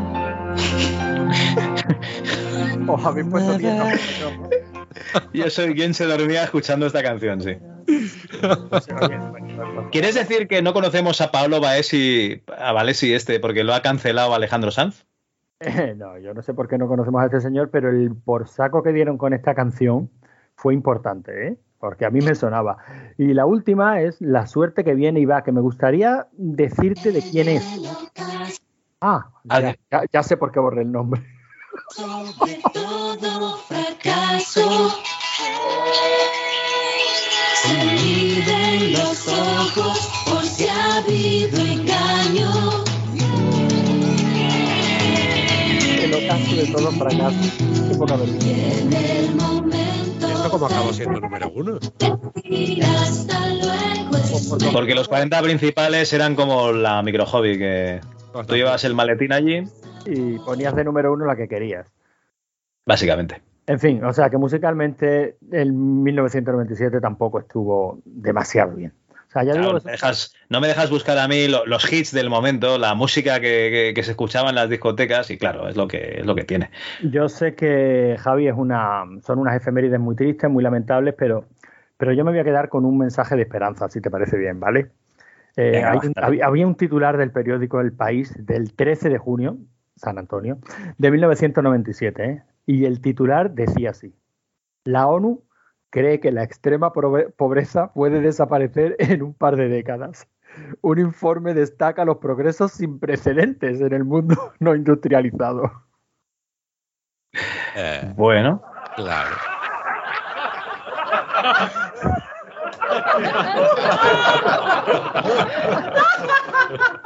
Estas eh, risas enlatadas que me recuerdan al saco de la risa, aquel juguete de cuando éramos críos. Pues fíjate tú, en, do- en- en dos décadas se iba a estar esto resuelto. Y aquí estamos, Javi.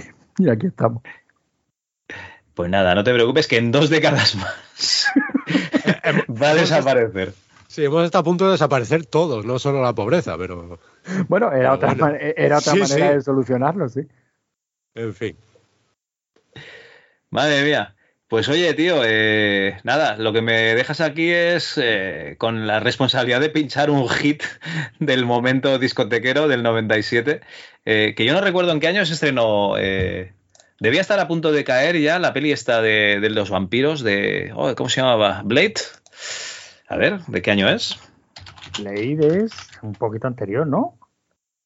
Ah, no, que va, si la Trinity ya se metía en los Finales del Beatles, ¿no? 98, creo, no sé. Es del 98. Va, pues entonces no os voy a poner el Bond de Bass, os voy a poner otra. There